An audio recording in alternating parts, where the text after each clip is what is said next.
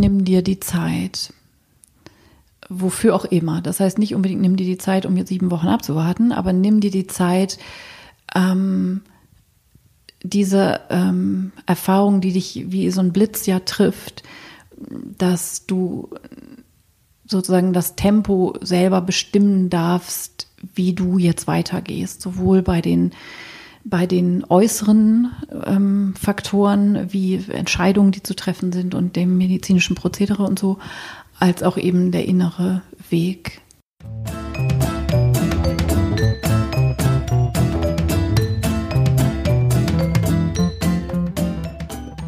Herzlich willkommen bei Unausgesprochen. Mein Name ist Cordelia Röders-Arnold. Ich bin Head of Menstruation bei Einhorn und ich lade mir in diesem Podcast spannende Persönlichkeiten ein, die mit mir über Dinge reden, über die mir geredet und vor allem gewusst werden muss. Dass über Fehlgeburten mehr geredet und gewusst werden muss, habe ich am eigenen Leib erfahren. Nach einem ja, ziemlich steinigen Weg des Kinderwunsches wurde ich Ende des letzten Jahres endlich schwanger. Das Jahr 2020 war gerade sechs Tage alt, da sagte unser Arzt mir während eines Ultraschalls in der siebten Schwangerschaftswoche, das sieht nicht gut aus. Bitte machen Sie sich keine Hoffnung mehr. Ich war damals ganz schön überfordert mit dieser Situation und unglaublich dankbar für die Unterstützung, die ich in dieser Zeit unter anderem von der Hebamme Karen Dannhauer erfahren habe. Karen hat mich damals an die Hand genommen und mich durch diese schwere Zeit begleitet. Es ist mir nicht unbedingt leicht gefallen, über meine eigene Geschichte zu sprechen, aber mir ist wahnsinnig wichtig, dass mehr über Fehlgeburten gesprochen und darüber aufgeklärt wird. Damit PartnerInnen und FreundInnen von Betroffenen besser damit umgehen können und natürlich damit betroffene Frauen selbst in so einer Situation nicht alleine gelassen werden, damit sie informiert sind und damit sie die Wahl haben. Und deshalb habe ich mir heute Karen eingeladen. Karen ist seit über 20 Jahren Hebamme in Berlin, Sie ist Autorin von zwei Schwangerschaftsratgebern und hat mit Into Life ein Unternehmen gegründet, mit dem sie ihre Kräutertee, Kosmetik und Naturheilmittellinie und Nahrungsergänzungsmittel rund um Kinderwunsch und Schwangerschaft vertreibt. Karin selbst hat zwei Fehlgeburten erlebt und sie begleitet und berät in ihrem Hebammenalltag auch Frauen, die Fehlgeburten haben. Wir sprechen über die gesellschaftliche Perspektive auf Fehlgeburten und vor allem darüber, was man konkret tun kann, wenn man diese traurige Diagnose erhält. Oft schicken deutsche Ärztinnen nämlich betroffene Frauen direkt zur sogenannten Ausschabung und wir sprechen über die Möglichkeiten und die Alternativen zum OP-Tisch. Wichtig, Triggerwarnung. Es geht in diesem Podcast um Fehlgeburten und in der zweiten Hälfte des Gesprächs werden wir ziemlich explizit und sprechen darüber, wie die sogenannte kleine Geburt ablaufen kann. Mir hat es damals geholfen, eine Vorstellung davon zu haben, aber wenn du das nicht hören möchtest, dann schalte jetzt gleich oder ab Minute 50 weg. Noch ein wichtiger Hinweis, wir sprechen hier über unsere Erfahrungen als Betroffene bzw. über Karens Erfahrungen als Hebamme und diese Folge ersetzt natürlich kein Gespräch mit einem Arzt oder einer Ärztin. Unser Gespräch war ein sehr offenes, besonderes, ehrliches, ähm, das mir viel bedeutet hat. Ein Gespräch zwischen zwei Frauen, die diese besondere Erfahrung verbindet. Los geht's. Karin, wir legen los. Ja. Wir sind schon live. Ja. Wir sitzen hier in deiner Hamburger Zweitwohnung bei einem wunderbaren Glas äh, Bechertee. Ja. Du schreibst gerade an deinem neuen Buch. Magst mhm. du vielleicht noch mal kurz erzählen, worüber du gerade schreibst? Ähm, oh Gott, das klingt ja dann immer so ein bisschen kokett, wenn man sich kurz überlegt, was darf ich eigentlich schon sagen? Aber äh, ich darf es tatsächlich noch nicht sagen, weil es noch nicht in der Vorschau war. Aber es ist ein Thema, was sich logisch anschließt. Ich würde es vielleicht so beschreiben. Ähm, an meine beiden bisherigen Bücher, die sich ums Schwangerwerden gedreht haben und ums Schwangersein. Und dann gibt es jetzt ein drittes. Heute reden wir über ein Thema, ähm, was sich auch äh, logisch anschließt, äh, nämlich über das Nicht mehr Schwangersein. Ja. Ich ähm, war total überrascht, als ich damals ähm, mit dieser Fehlgeburt konfrontiert war, als ich gelesen habe, dass äh, je nach Statistik jede vierte Frau oder sogar jede dritte Frau einmal in ihrem Leben eine Fehlgeburt hat. Ja. Das kam mir wahnsinnig viel vor. Ja. Kannst du sagen, wie sich das vielleicht in den letzten Jahrzehnten, Jahrhunderten, Jahrtausenden entwickelt hat? Ja. Also ähm, man muss sich immer so ein bisschen ähm, orientieren an den Anfangspunkten sozusagen, was man definiert überhaupt als ähm, eine Fehlgeburt haben. Also, wenn man jetzt rein biologisch sich das anschaut, ist es eben so, dass eine Fehlgeburt im Prinzip, wenn die Befruchtung stattgefunden hat, eine Eizelle, ein äh, Spermium gefunden hat zum Befruchten und sich daraus dann eben kein lebensfähiges Baby entwickelt, was dann neun Monate später gesund und munter geboren wird, könnte man sagen, hat irgendwas auf dem Weg ähm, eben ähm, nicht hingehauen und ähm, man könnte das dann als Fehlgeburt beschreiben. Ähm, heutzutage ist es so und deshalb variieren die Studienzahlen auch so sehr, dass es auch immer die Frage ist, was gilt denn sozusagen überhaupt ähm, als Schwangerschaft und dass man sozusagen diese ganz frühen Situationen, wo eben aus dieser Eizelle und dem Spermium kein Baby geworden ist, dass man das ja ganz anders trackt quasi als früher. Also wenn man selbst jetzt eine ganz spontane entstandene Schwangerschaft, ähm, eine, eine, eine, ein Paar äh, fiebert aufgeregt dem Tag entgegen, wo es denn überhaupt schon möglich ist, einen Schwangerschaftstest zu machen, äh, da geht das ja schon los. Also die werben ja äh, mit eben schon einen Tag vor dem Ausbleiben der erwarteten Regel ähm, schwangerschaftspositiv. Und das ist ja ein total neues Phänomen. Das gibt es ja vielleicht seit 10, 15, maximal 20 Jahren. Und äh, in, den, in der ganzen Menschheitsgeschichte, wenn man so will, da, ähm, davor hatte man ja gar nicht die Möglichkeit, so eine frühe Schwangerschaft überhaupt ähm, festzustellen. Mm, noch mehr ist das ein Thema bei den ähm, assistierten Befruchtungen, also bei den Frauen, die im Rahmen einer Kinderwunschbehandlung schwanger werden, wo man ja sozusagen schon viel früher äh, die Befruchtung und die Einnistung sozusagen schon trackt und mitzählt und im Prinzip auf die Stunde genau weiß, welche Zellteilungsprozesse jetzt äh, stattfinden und da sozusagen erst unter dem Mikroskop und später dann per Ultraschall, dass er einfach sehr genau verfolgt.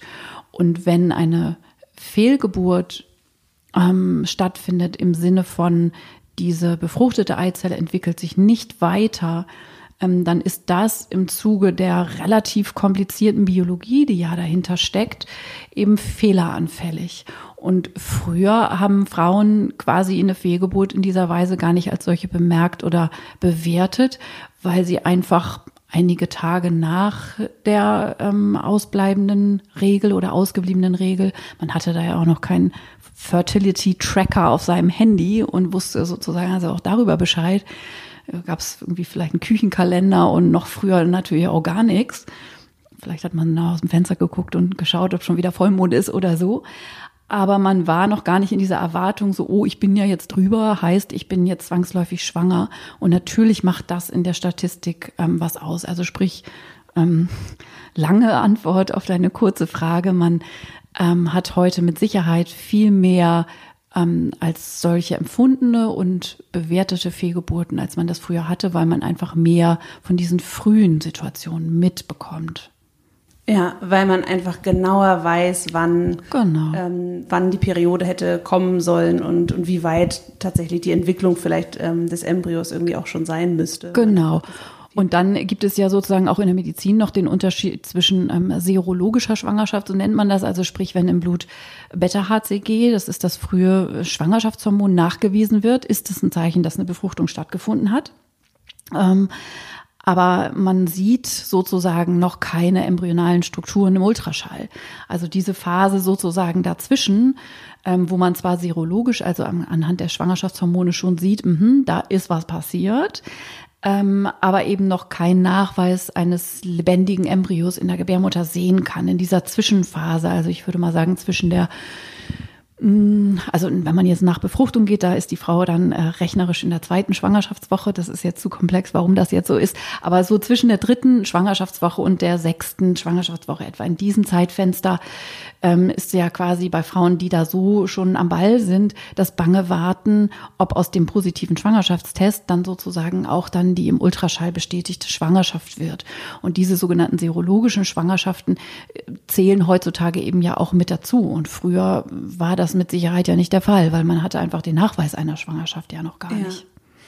Wenn das so häufig passiert, also wenn jede dritte Frau einmal in ihrem Leben eine Fehlgeburt erleidet, warum sprechen wir so wenig darüber? Was denkst du, Ja. wie erklärst du dir das? Ja, also jede dritte Frau ist natürlich wirklich eine Menge und es geht fast allen Frauen, die ich auch betreue, ähm, so wie dir, dass man quasi da erstmal aus den Socken kippt, weil man denkt, das ist ja, sind ja so viele Wahnsinn und ich habe gedacht, ich bin jetzt schwanger und das ist so eine totale Selbstverständlichkeit dass das jetzt natürlich auch so weitergeht. Und da muss man natürlich auch nochmal unterscheiden. Jede dritte Frau erfährt irgendwann in ihrem Leben eine Fehlgeburt. Heißt eben natürlich nicht, das ist vielleicht nochmal wichtig, dass jede dritte Schwangerschaft eine Fehlgeburt wird. So, aber da man im Rahmen, ich sage jetzt mal in unserer fruchtbaren Lebensphase möglicherweise eben mehrere Male ähm, schwanger ist, gehört das offenbar zu unserem fertilen Frauenleben zu einem Teil, also immerhin ein Drittel ähm, aller Frauen erleben das, äh, scheinbar mehr dazu, als, als wir es sozusagen unbeleckt von diesem Thema zuvor ähm, wahrnehmen würden oder annehmen. Und dass wir da so wenig drüber reden, hat bestimmt wie immer viele verschiedene Gründe. Ähm, also die deine, deine Podcast-Reihe, die sich mit Tabu beschäftigt. Das ist natürlich ein Thema, über das können wir vielleicht ja auch gleich nochmal sprechen, inwieweit es ein Tabu ist, ein Baby zu verlieren. Ähm, ich glaube aber darüber hinaus, also unabhängig davon, ist Tabu für mich als Hebamme sowieso so ein Wort, mit dem ich persönlich gar nicht so viel anfangen kann, weil viele Dinge für viele Menschen ein Tabu sind, die für mich noch nie ein Tabu waren, sei es jetzt aus meiner beruflichen Herkunft oder so, aber ähm, unbenommen mal äh, dessen, ähm, glaube ich schon, dass es ja so eine sehr persönliche Erfahrung ist, die man macht, äh, die auch äh, zudem eine sehr schmerzhafte Erfahrung ist. Auch darüber werden wir bestimmt gleich noch äh, näher sprechen. Ähm, über das man nicht, über die man nicht ähm, mit jedem reden mag. Also es ist ja auch ein Schutz ähm, nicht persönlicher oder nicht enger mit Menschen zu sein oder mit Menschen zu sprechen, ähm, weil man bestimmte Erlebnisse eben auch für sich behält. Unabhängig von Tabu, einfach weil es privat ist und weil es persönlich ist und weil die Auswahl der Menschen, mit denen man das teilt, eher eine kleine ist. Und im Rahmen von sowas wie Social Media, also, wo das äh, Private auf diese Weise öffentlich wird und auch eine andere Präsenz bekommt, ist das dann natürlich auch ganz viel Typsache. Ähm, also es gibt Frauen, denen das sehr, sehr gut tut, darüber zu sprechen. Ähm, und es gibt andere Frauen, die eher, ja, also mit Introversion mag das was zu tun haben, ähm, die solcherlei Erfahrungen lieber für sich oder im sehr, sehr kleinen Rahmen von mir aus der Paarbeziehung und wenigen engen Freunden oder so teilen. Aber erstaunlich ist ja dann oft die Erfahrung oder vielleicht auch eben nicht erstaunlich, dass wenn Frauen zaghaft in ihrem engeren Freundeskreis darüber sprechen, dass sie dann erst die Erfahrung machen, dass ähm, sie hören, ich auch. Äh, so, und das ist dann oft ja sehr überraschend und gleichzeitig ähm, führt das eben dann auch zu einem wohltuenden Miteinander und nicht Alleinsein. Ne? Also das, also auch wieder im Rahmen von Social Media ein ganz wesentlicher Punkt ist ja da, dass ganz viele Frauen mir ja auch äh, schreiben und das wird dir jetzt so ähnlich gegangen sein, ähm, wie gut es tut zu hören, man ist damit nicht allein. Also es ist immer sozusagen so der Zwiespalt, das Teilen ist schon ein Schritt, der auch ein großer Schritt ist, glaube ich, für alle. Ähm, und dann gibt es sozusagen ne, die therapeutische ähm, Wirkung davon, sowohl indem ich schreibe es auf oder ich teile es mit, heißt ja auch immer noch mal, ich sortiere es für mich und formuliere es und mhm. so und tatsächlich einfach auch andere, die dann ähm, sich, äh, sich, sich wiederfinden, sich nicht allein fühlen, dadurch, dass es geteilt wird. Ich habe damals auch die Erfahrung gemacht, dass es äh, wirklich gut getan hat, in dieser akuten Situation ähm, Erfahrungsberichte zu lesen von anderen ja. Frauen oder auch von dir zu hören, wie es ähm, ja potenziell jetzt weitergeht und deine Erfahrungen dazu zu hören, weil man oder weil ich mich in dem Moment doch sehr allein gefühlt habe und auch so diesen Rat jetzt zum Beispiel von ärztlicher Seite nicht ähm, intensiv bekommen habe. Ja.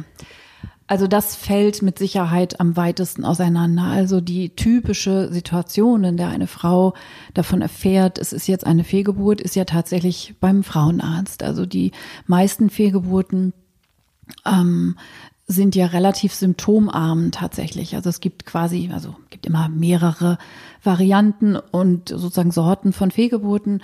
Einmal die, die mit einer Blutung beginnt, so dass eine Frau zu Hause dann natürlich auch ähm, einfach merkt, sie blutet und in der frühen Schwangerschaft ist das immer ein Zeichen von, was ist da los? So muss gar nicht schlimm sein. Äh, natürlich, also eine Blutung in der frühen Schwangerschaft heißt nicht automatisch, es handelt sich jetzt um eine äh, Fehlgeburt, ist aber immer abklärungsbedürftig und gehört da per se, wenn man es vielleicht so beschreiben würde, eher nicht hin.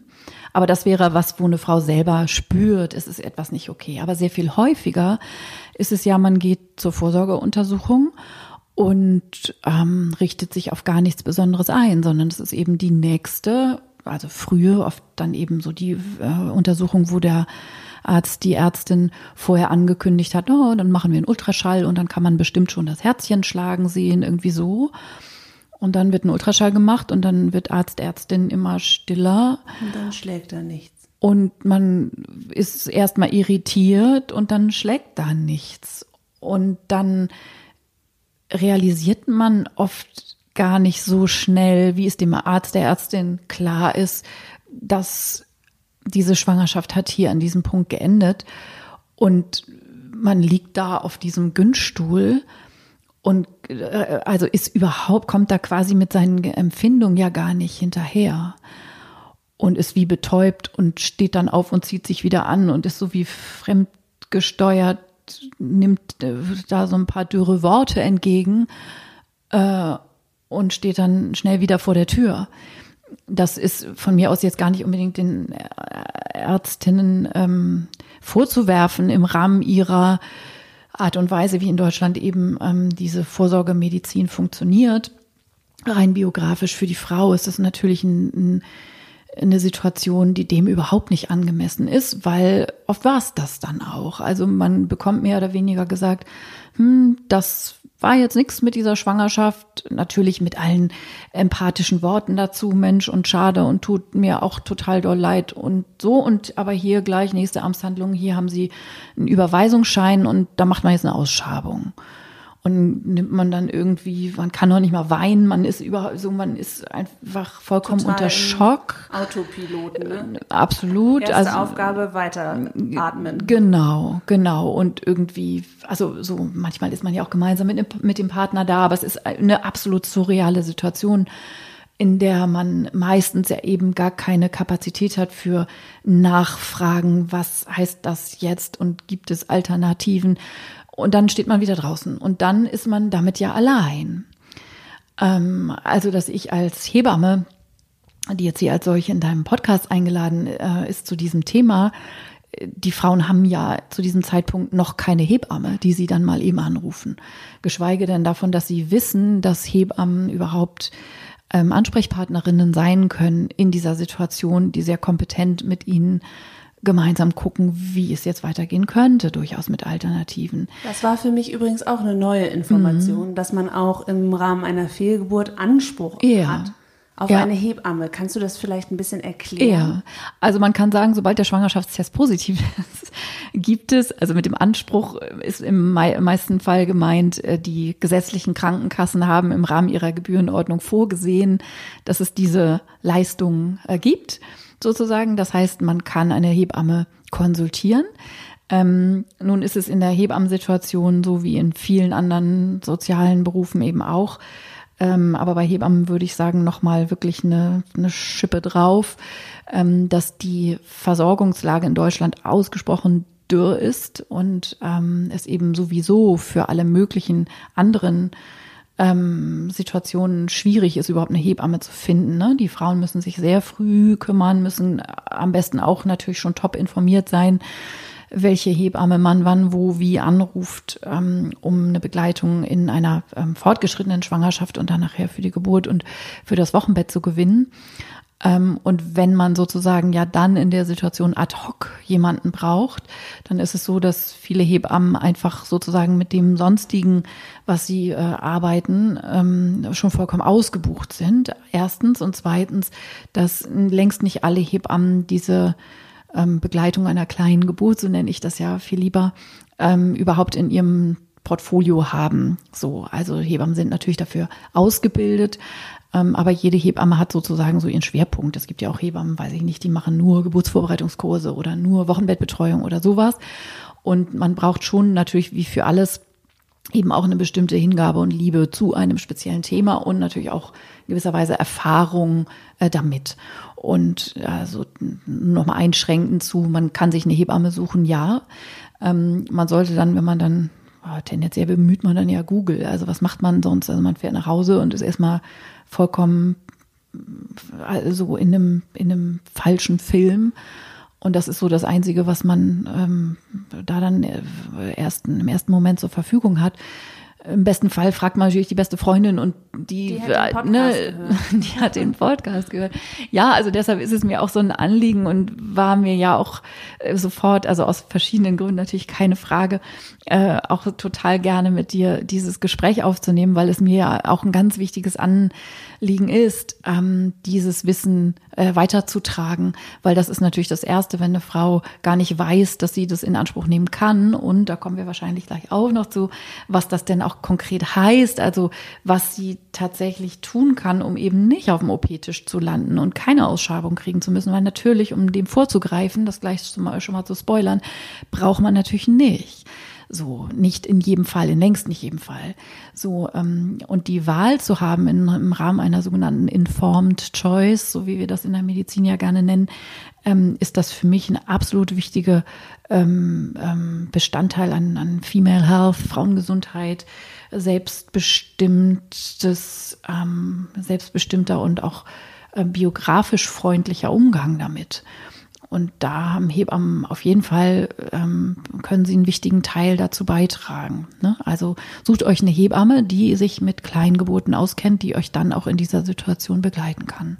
Also begleiten im Sinne von ähm, ja auch mehr oder minder psychologisch begleiten. Also ich habe damals ähm, das ja auch gemacht und allein zu wissen, da kommt jemand zu mir nach Hause, mit dem ich explizit ja. jetzt darüber sprechen darf. Und das ja. ist nicht eine Freundin, die nicht weiß, was sie sagen soll, wobei ja. äh, nichts äh, Negatives über meine Freundin, aber die, wer das nicht erlebt hat oder wer sich damit noch nicht intensiv auseinandersetzen kann, der hat öfter mal eine schwere Zeit, damit umzugehen. Und allein zu wissen, da, da kann, da kann jemand kommen und mit dem kann ich darüber sprechen. Ja ähm, war sehr schön, aber abseits dessen hat es ja auch noch eine ja, medizinisch-körperliche Komponente, oder? Ja. Denn äh, gerade wenn Fehlgeburten oder kleine Geburten später geschehen, ähm, kann ja eine Hebamme durchaus auch zu Hause dabei sein, genau. wenn die kleine Geburt passiert. Genau.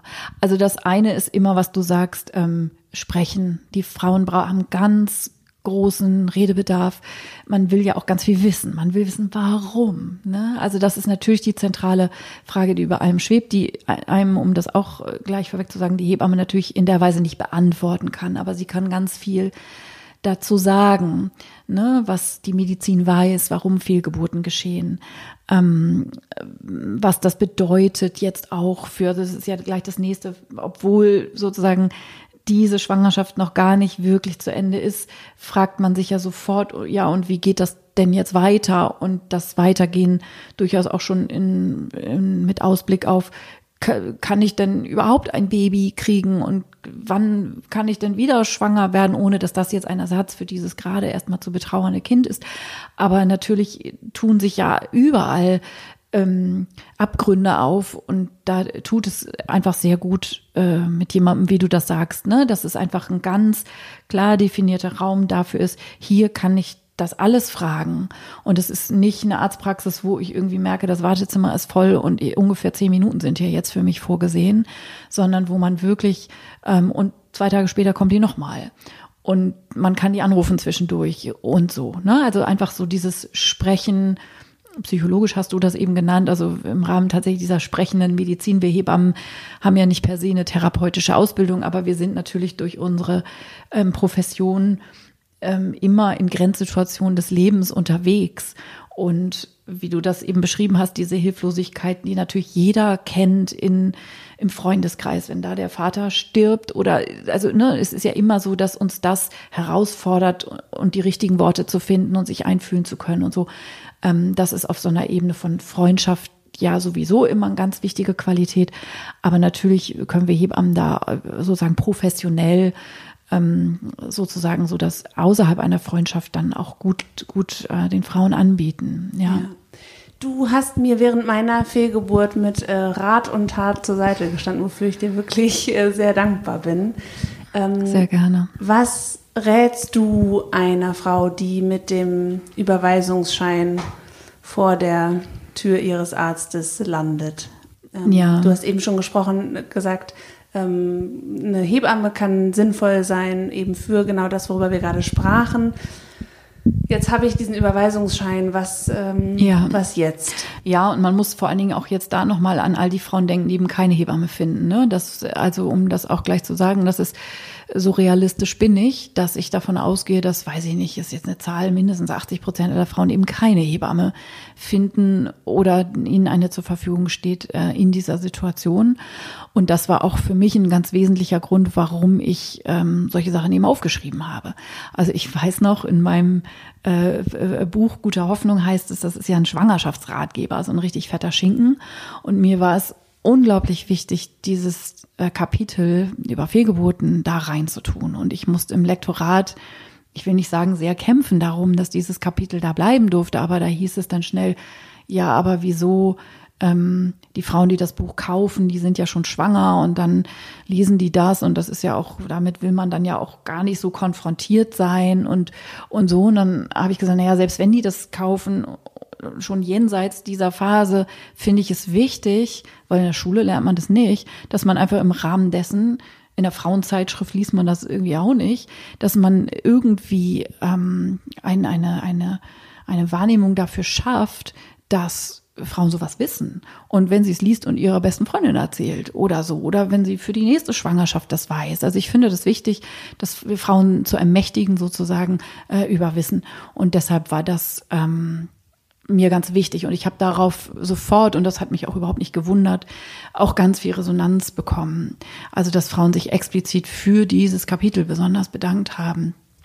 Ähm, so und ähm, ich habe übrigens das Buch auch begonnen zu lesen, bevor die Fehlgeburt geschah. Ja. Also ich glaube, das zählt nochmal ein auf das, was du am Anfang sagtest, ne? dass Frauen immer früher Bescheid ja. wissen, dass sie schwanger sind und dass das auch immer öfter sehr intensiv geplant wird und dass das deswegen total klar. meiner Meinung nach ja. total relevant ist. Ja, für klar. Den Schwangerschaftsratgeber, ne? ich weiß, dass viele Frauen in der Kinderwunschphase sich den schon kaufen und da schon mal so reinluschern äh, wie der Norddeutsche sagt, äh, und gucken, wie geht es denn dann weiter. Absolut, ja. ja.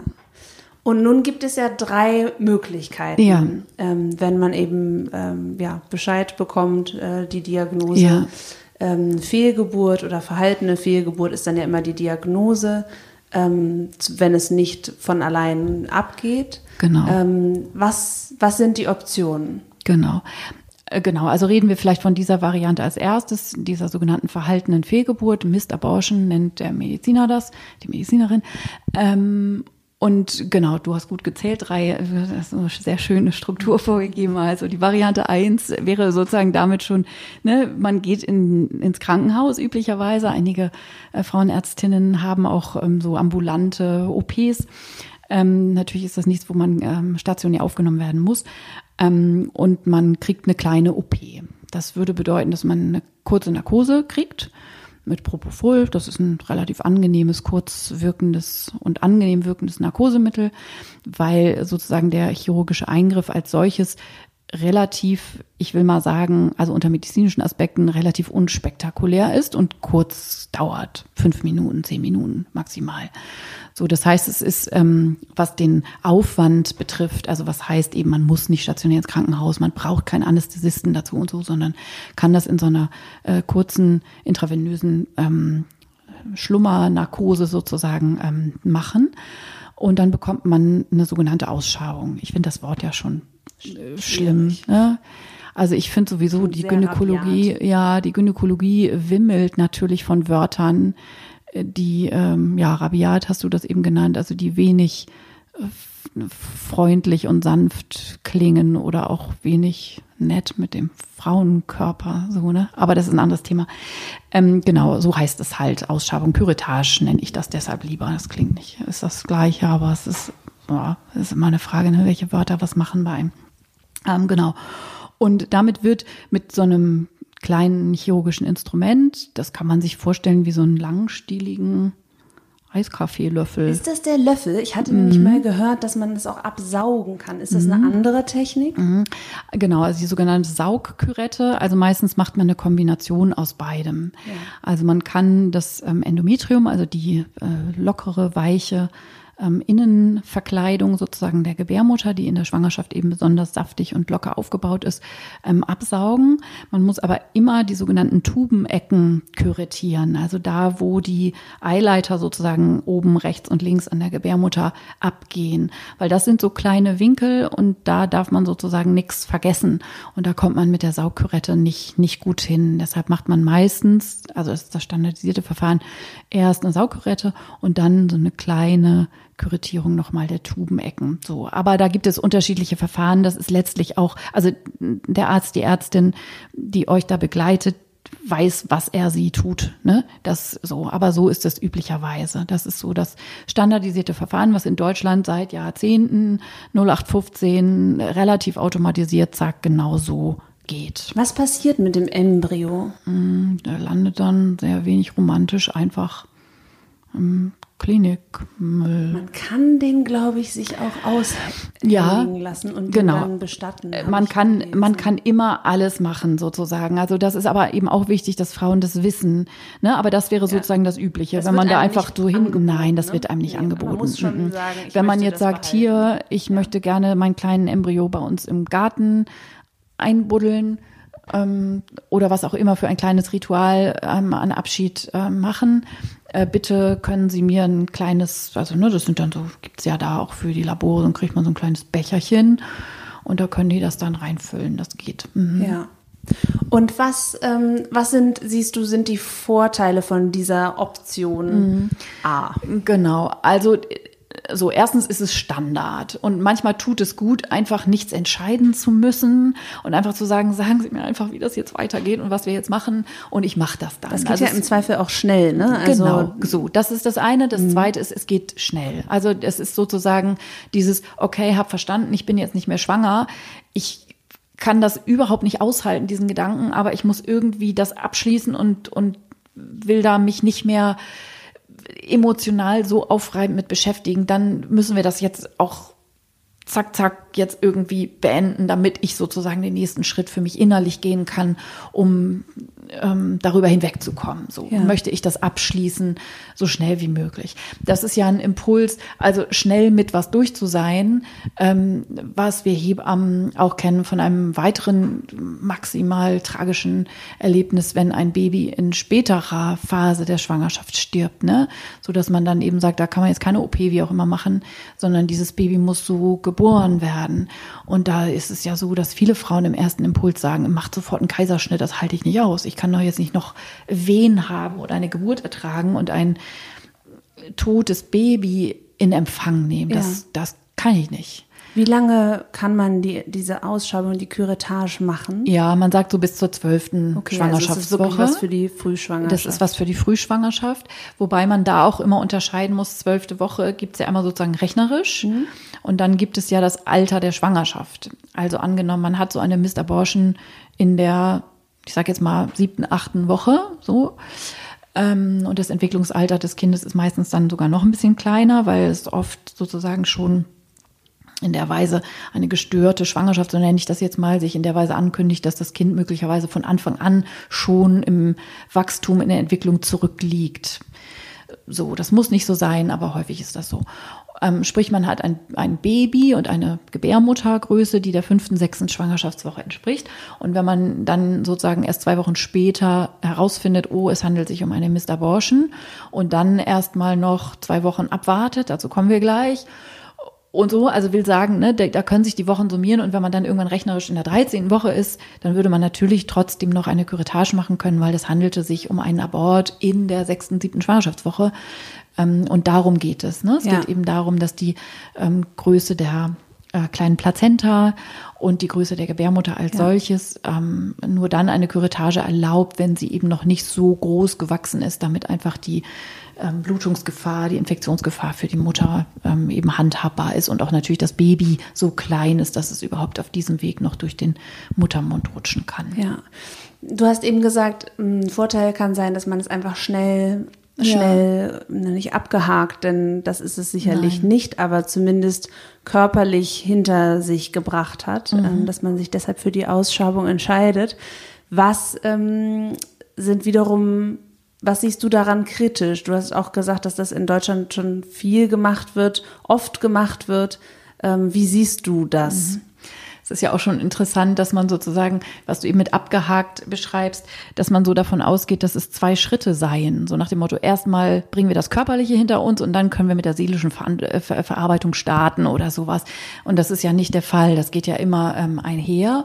Und das ist sozusagen genau die Idee auch daran, erstmal in Frage zu stellen, warum muss man das denn so plötzlich machen? Ähm, also rein aus medizinischer Sicht könnte man sagen, wenn wir jetzt sozusagen zu den Nachteilen kommen, es ist eine OP.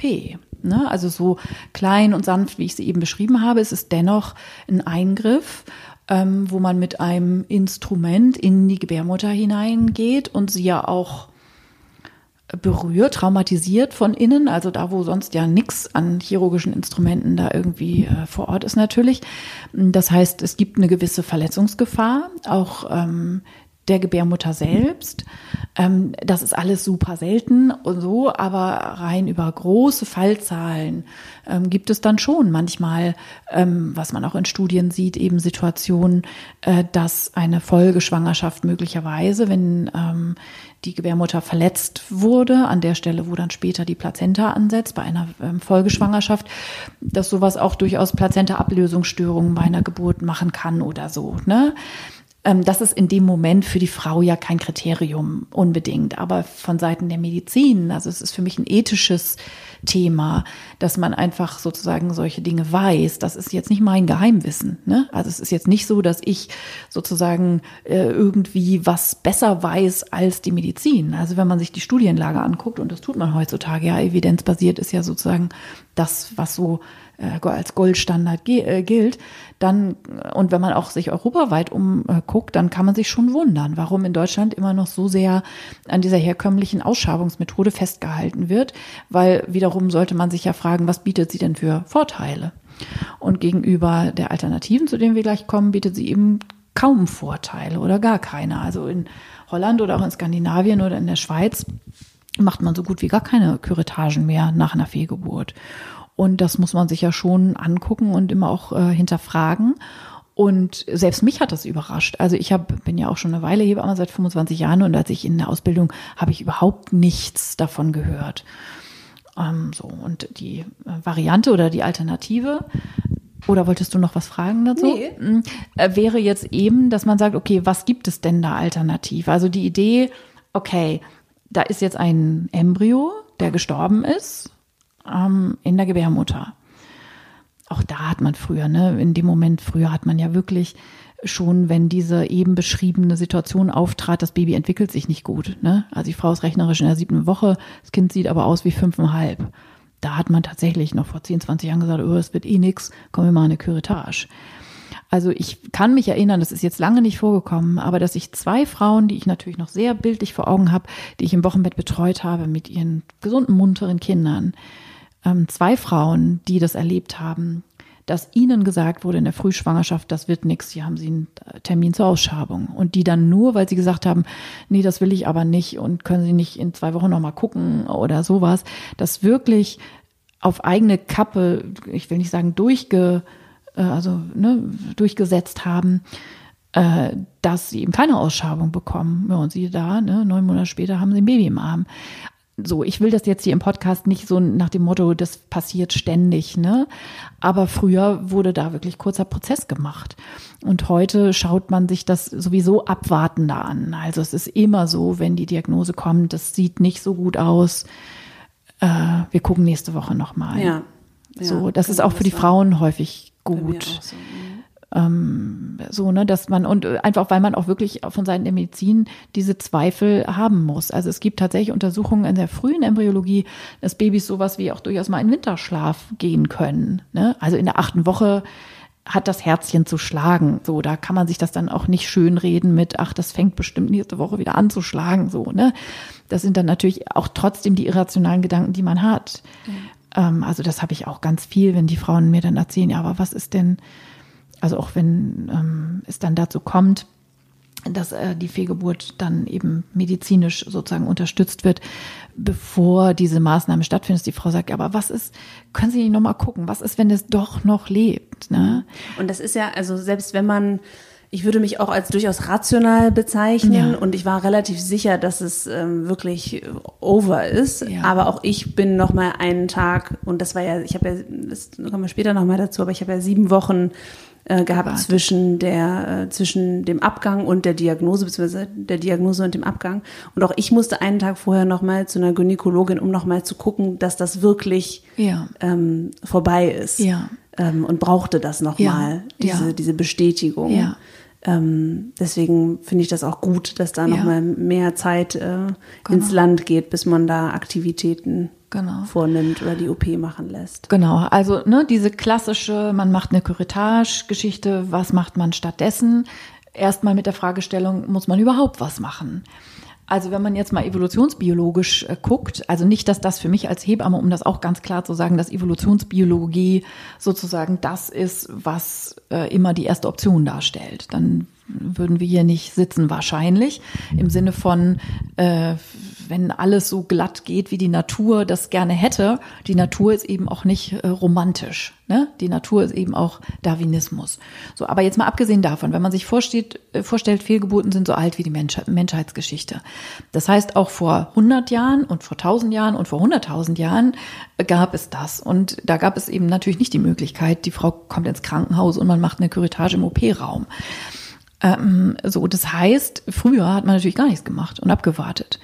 Und ähm, man weiß, dass die Zeit tendenziell dann dafür sorgt, dass früher oder später eine Frau dann ihr Kind auf diese sozusagen natürliche Weise im Rahmen einer kleinen Geburt, Blutung, vielleicht kommen wir da auch gleich noch detailliert dazu, ähm, dann verliert. Und das kann eben sehr unterschiedlich lange dauern. Und heutzutage macht man sowas ja nicht mehr. Man wartet ja nicht ab in der Medizin also grundsätzlich, also bei jeder Erkältung ist das, äh, äh, bei jeder Banalerkrankung ist das natürlich äh, das, was man tun sollte. Ne? Äh, sich in alles einzumischen, weil man denkt, die Medizin ist schlauer als, als, als die Biologie. Das ist natürlich auch Hybris. Aber ähm, wenn man wartet, ähm, passiert meistens natürlich von alleine was. Also sonst wären wir ausgestorben, wenn irgendwie dann damit keine Ahnung. Also was viele Frauen denken oder auch teilweise gesagt kriegen, weil es in veralteten Lehrbüchern auch immer noch so drin steht, dass es irgendwie in, irgendeine geartete Infektionsgefahr gibt. Also man müsse das Kind jetzt da schnell Stimmt, rausholen, weil sonst irgendwas da vergiftet wird im eigenen Körper. So und das ist natürlich totaler Quatsch. Also das Baby ist ja steril die Gebärmutter im Inneren ist auch steril. Da passiert überhaupt nichts. Also es gibt natürlich auch dann irgendwie eine Literatur beschrieben, den sogenannten septischen Abort, aber der entsteht, äh, entstand früher in erster Linie nach misslungenen heimischen Abtreibungsversuchen. Also sowas, ne? Das sieht man ja zum Glück heute hierzulande äh, ja alles nicht mehr. Also lange Rede, kurzer Sinn. Natürlich muss man da überhaupt nichts fürchten. Also die Idee, oh, man muss da jetzt was machen, weil sonst hat man da so eine kleine tickende Zeitbombe im Bauch, wo man dann irgendwie eine Infektion bekommt und auf alle Zeiten die Fruchtbarkeit verliert, whatever, das kann natürlich nicht passieren. Also man hat alle Zeit der Welt und das ist, glaube ich, das Allerwichtigste. Das sage ich den Frauen gleich als erstes, wenn die mich anrufen, weinend am Telefon, ich soll jetzt morgen ins Krankenhaus gehen. So, ne, erstmal Stopp. Erstmal wirklich die Pause-Taste drücken und erstmal sortieren und gucken. Man hat alle Zeit der Welt, um sich zu sammeln. Erstmal überhaupt wieder Boden unter die Füße zu kriegen, um alle Informationen zu sammeln, die man jetzt dazu braucht, um auch dann überhaupt eine Entscheidung zu treffen. und um alles, äh, für alles, wo die Seele hinterherkommen muss und dann so ein paar Orgasachen, wie sich zum Beispiel eine Hebamme zu besorgen. Also diese Tage sind das ja dann, äh, die hat man natürlich, um das alles zu sortieren. Und es ist so, dass der Körper, ähm, solange das Baby im Bauch ist, tatsächlich ja immer noch auf Modus Schwangerschaft ist. Ne? Und das ist ja sowieso mit den frühen Schwangerschaftszeichen so, mit dem, mit der leichten Übelkeit vielleicht, mit dem Spannen der Brüste und so dass Frauen jetzt unabhängig davon, ob sie jetzt eine Fehlgeburt haben oder nicht, sowieso Tagesschwankungen haben im Sinne von, wie fühle ich mich denn schwanger? Ähm, aber die Hormone dann natürlich auch was machen. Und die Hormone, die sagen nicht von jetzt auf gleich, oh, okay, dann nicht äh, und verabschieden sich, sondern ne, die Frauen äh, fühlen sich auch teilweise ja noch schwanger und sind es ja auch. Ne? Das Baby ist ja ähm, aufgehoben in ihrem Schoß, ja ähm, immer noch mit, mit, mit den Frauen verbunden. Ähm, so, und diese Zeit abzuwarten, wenn man sich jetzt sozusagen entscheiden würde, ich mache gar nichts, ich warte ab, ähm, dann kann das dauern. Also es kann sein, dass man zufällig drei Tage nach der Diagnose per Ultraschall eine Blutung bekommt und es damit losgeht und eine kleine Geburt erfährt. Mm, es kann sein, dass es drei Wochen dauert. Und es kann sein, dass ich auch nach sieben Wochen eben noch nichts tut von alleine. So, also es ist sehr unterschiedlich von äh, Frau zu Frau tatsächlich. Aber es ist erstmal sozusagen ein gangbarer Weg, dass man sagt, man macht gar nichts und wartet ab und lässt sozusagen der Natur ihren Lauf und nimmt sich die Zeit, das alles zu betrauern und erstmal abzuwarten. Und das fand ich auch sehr wichtig, diese Zeit. Also diese Zeit auch so als Trauerzeit zu verstehen mhm. und im Grunde sich wirklich auch diese Zeit nehmen, dass ähm, etwas zu verarbeiten. Ja. Und ähm, was ich auch wahnsinnig wertvoll fand zu lesen, war, ähm, ich habe bei dir auf dem Blog ähm, einen langen Eintrag gelesen über das Thema Fehlgeburt. An der Stelle nochmal große Empfehlung, verlinke ich auch nochmal. Ähm, da hast du geschrieben, dass es auch wichtig ist oder richtig ist, zu trauern. Und was ich, wo ich sehr mit resoniert habe, war, dass es so ein irgendwie so ein Mismatch gibt zwischen der eigenen empfundenen Trauer und dem, was so ein bisschen die Gesellschaft, wenn man sie mal so benennen will, einem suggeriert, wie viel Trauer jetzt angebracht ist. Absolut. Also sei es von dem Moment, in dem ich das Gefühl hatte, dass da ist gerade so viel mehr Schmerz, als ich das Gefühl habe, dass andere mir zugestehen, aber auch später in diesem, ja, ja, jetzt ist aber auch mal gut, oder? Also man ja. muss ja auch mal nach vorne blicken. Ja. Also in diesem gesamten Prozess hatte ich das Gefühl, dass es so, eine, so einen großen Unterschied gibt in meiner Trauer und in der, die mir zugestanden wird. Total. Ähm, und das fand ich auch schön, dass du geschrieben hast, wirklich in diesem Moment des Realisierens ist es auch okay, nicht sofort in einen Modus zu kommen, in der, der lautet, ich muss das jetzt lösen, ich brauche jetzt einen Termin, ich muss funktionieren, ich äh, kümmere mich jetzt, das muss irgendwie weitergehen und dann fangen wir wieder von vorne an, sondern sich auch zu erlauben, diese Trauer zuzulassen und die auch in ihrer Intensität zu erlauben. Voll. Also das ist was, was ich aus meiner Erfahrung absolut bestätigen kann. Und das ist auch ja letztlich der Grund, warum ich Frauen diese Option abzuwarten überhaupt aufzeigen will. Weil muss ja zu irgendwas gut sein. Und ähm, nicht, weil, keine Ahnung, weil ich Hebamme bin und weil das jetzt meine Privat-Lieblingsvariante wäre oder sowas. Das tut ja überhaupt nicht zur Sache, sondern weil die Frauen das im Nachhinein tatsächlich häufig so beschreiben, dass sie eben oft erstmal überfordert sind. Also genauso wie du das beschreibst mit so wie, hä, man will das jetzt. Also so ist man das ja auch gewohnt, durchs Leben zu gehen. Ne? Abhaken, nächster Punkt. So, ähm, dass sie das erstmal geschreckt hat, so die Idee, oh, wie jetzt warten und ja, und wie lange und wie lange bin ich dann krankgeschrieben und, und nächste Woche hat ja mein Mann Geburtstag und äh, sowas. Also, ne, man ist ja auch irgendwie im Leben verortet und kann ja gefühlt zumindest nicht einfach beliebig auf die Stopptaste drücken ähm, und braucht eine Perspektive, wie das jetzt genau denn so funktioniert. Und das kann einem in dem Moment natürlich tatsächlich niemand sagen. Also wenn man sich für diesen Weg entscheidet, man wartet ab, kann das halt heißen, wie gesagt, drei Tage, drei Wochen oder auch noch länger. Ähm, aber da ja auch in dieser Zeit diese ganzen Prozesse durchzulaufen, also wirklich auch mit Gefühlen äh, konfrontiert zu sein, die ja alle natürlich in dem Moment nicht angenehm sind. Und da ist ja neben Trauer auch noch viel anderes dabei. Da ist ja auch ähm, Wut dabei und Neid, weil natürlich irgendwie, keine Ahnung, die doofe Nachbarin, die man sowieso unsympathisch findet, die ist jetzt gerade hochschwanger oder so. Also man wird ja auch mit der Gefühlspalette konfrontiert. Ähm, also weil du gesagt so, was wird einem gesellschaftlich zugestanden, auch an Trauerzeit und so. Und dieser Mismatch, so hast du das genannt, von, mm, also als sei es so, dass man in der fünften, sechsten, siebten Schwangerschaftswoche na ja, das war ja noch kein richtiges Baby.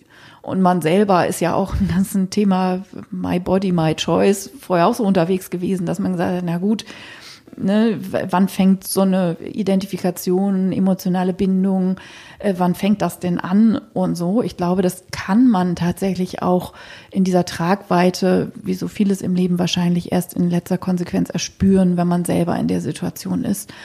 Und äh, ja, wo man dann merkt, das ist eben mehr als ein kleiner Krümel auf dem Ultraschall. Mit so einer Diagnose, du bist jetzt schwanger, verändert sich ja, also ich will jetzt nicht da pathetisch werden, aber verändert sich ja das Leben. Also schon noch mal ein, ein früher, das erste Mal ohne Verhütung miteinander zu schlafen, ist für viele Paare ja schon, hat man jahrzehntelang quasi nicht gemacht. Und dann guckt man auf den Schwangerschaftstest vielleicht und dann ist er echt positiv. Und dann ist ja auch nicht, also natürlich hat man sich im besten Fall das Baby gewünscht und so. Natürlich freut man sich, aber es ist schon ja auch ein Moment von, oh Gott, echt jetzt und und oh, das ist jetzt echt so, ja. ne? Also es ist einfach so ein Riesending. Also und dann viele Momente, in denen einfach wirklich so eine starke Bindung entsteht. Voll. Ja, und es ist ja auch sofort verbunden mit, man rechnet dann ja sofort, einen, er rechnet einen Termin aus und dann ist der am 23. September und dann ist man sofort da, wie ist denn da äh, sozusagen das Wetter und man sieht sich sofort bei äh, Indian Summer den Kinderwagen durch den Park schieben. Also es ist ja sofort, man ist ja sofort mit und, allem da drin. Und du hast das, so ähnlich hast du das auch beschrieben in dem Text, den ich gelesen habe und da hast du geschrieben, dass das auch okay ist, dass ja. man, und ich muss sagen, ich dachte damals, vielleicht hätte ich das nicht dürfen, ja. vielleicht war das unvernünftig, ja. vielleicht war das naiv, und ich fand das so schön zu lesen, ja, das ist ganz normal, dass ja, man diese voll. Bilder, gerade wenn man einen großen Kinderwunsch hat, ja. ähm, dass man, dass man diese Bilder sich malt und dass ja. es dann einfach sehr schmerzhaft ist, voll. wenn plötzlich man merkt, dass äh, der Indian Summer findet ohne diesen Kinderwagen statt, den man schon sich ausgesucht hat und konfiguriert im Zweifel. Ja, voll. Und das klingt, klingt jetzt irgendwie so unemotional, aber dahinter stecken ja ganz viele, ganz viele Gefühle. Total. Und man ist ja auch in dem Moment, wo man so frisch schwanger ist, man fühlt sich ja wirklich, es ist ja dann oft, erzählt man es ja noch nicht vielen, man fühlt sich ja wie in so einem heimlichen Club plötzlich aufgenommen und man ist sozusagen one of them und fühlt sich da sofort wohl und will da sein und wollte da ja hin und, und so. Und dann ist es von jetzt auf gleich, ja, nö, du nicht. Ja. Ähm, und dann steht man wieder draußen.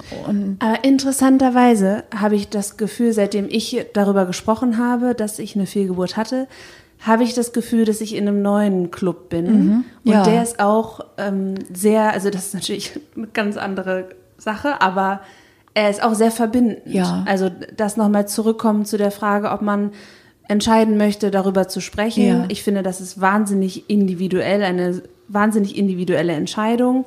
Ähm, mir hat es sehr gut getan und ich fand es schön zu sehen, dass es da eben auch einen Club gibt ja. oder ein, eine Verbindung gibt, die man herstellen kann.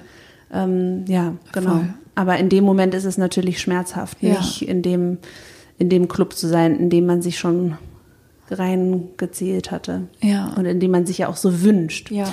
Also man kann abwarten, das kann dauern. Wie sind deine Erfahrungen mit Frauen, die in deiner Begleitung eine Fehlgeburt hatten? Wie lange haben die so gewartet? Ich habe dich das damals auch gefragt, als mhm. ich dachte, ich kann nicht mehr abwarten. Mhm. Wie lange dauert das denn noch? Mhm. Also darüber war ich, wenn ich jetzt so sagen würde oder zurückblicken würde auf die ersten Erfahrungen, die ich als Hebamme mit der Begleitung von äh, kleinen Geburten gemacht habe, das hat mich tatsächlich am meisten überrascht, wie lange das dauert. Also da gibt's auch wenig Literatur zu natürlich, weil man das ja in Deutschland quasi nicht macht. Ne? Also wie, wie lange dauert das? Die Frage stellt sich ja dann immer gar nicht. Und äh, es sind schon eher Wochen als Tage tatsächlich. Also, dass eine Frau tatsächlich nach einer Woche oder so, dass sich dann das kleine Baby schon verabschiedet, ist selten. Es gibt dann auch, da würde ich nur hier im Podcast, das führt zu weit, das macht ihr dann ähm, sinnvollerweise mit fachlicher Begleitung, natürlich auch naturheilkundliche Sachen, die man machen kann, mit irgendwelchen äh, Kräutertinkturen, mit Akupunktur und so. Nur äh, das würde ich jetzt nicht unbedingt mit ergoogeltem Wissen oder jetzt hier per Podcast mal eben rübergeworfen. Das ist natürlich sehr individuell, mhm. ähm, abhängig davon, was dann eben indiziert ist oder was eine Fachperson da dann sozusagen für angezeigt ähm, erscheinen lässt. Was man sagen kann, was eine interessante Erfahrung ist vielleicht, es lohnt sich immer den Menstruationskalender sozusagen rückwärts nochmal nachzurechnen. Also wann wäre sozusagen die nächste oder übernächste Blutung ähm, gewesen, weil das häufig so ein Zeitfenster zu sein scheint, wo der Körper noch in irgendwie so einem Rhythmus drin ist und wo es dann vielleicht ähm, fruchtbarer ist, sozusagen solcherlei Maßnahmen zu unterstützen, äh, zur Unterstützung einer spontanen Fehlgeburt dann in diesem Zeitfenster auch zu machen. So. Und wie, was passiert während dieser Fehlgeburt? Mhm.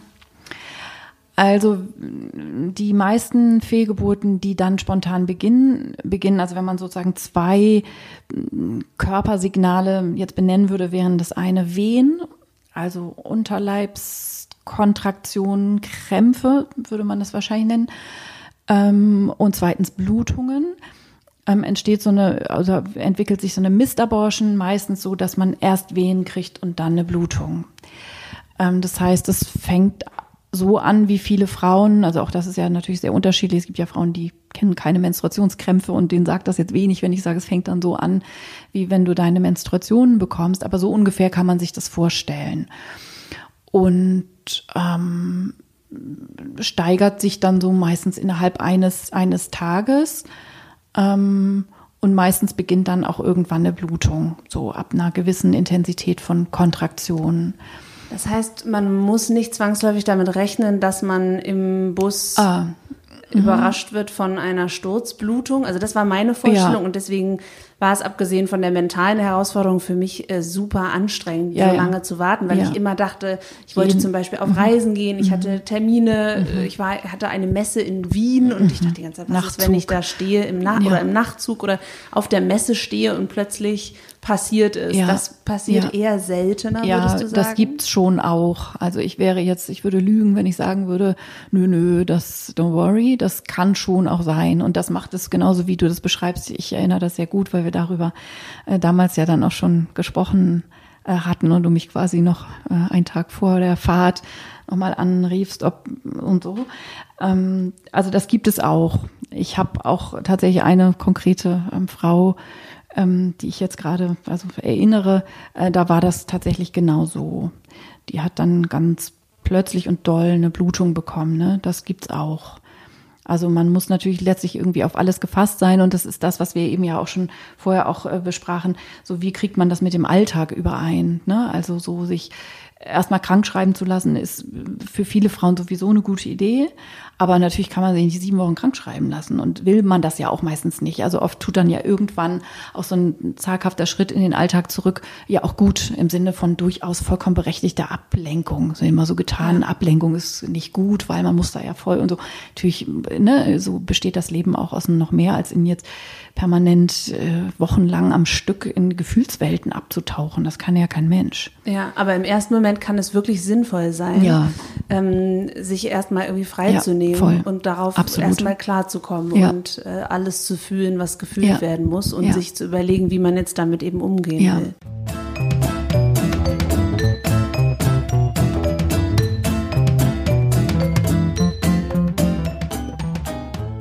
eine kleine Unterbrechung für einen weiteren Ort, der mir in der Zeit der Fehlgeburt sehr gut getan hat.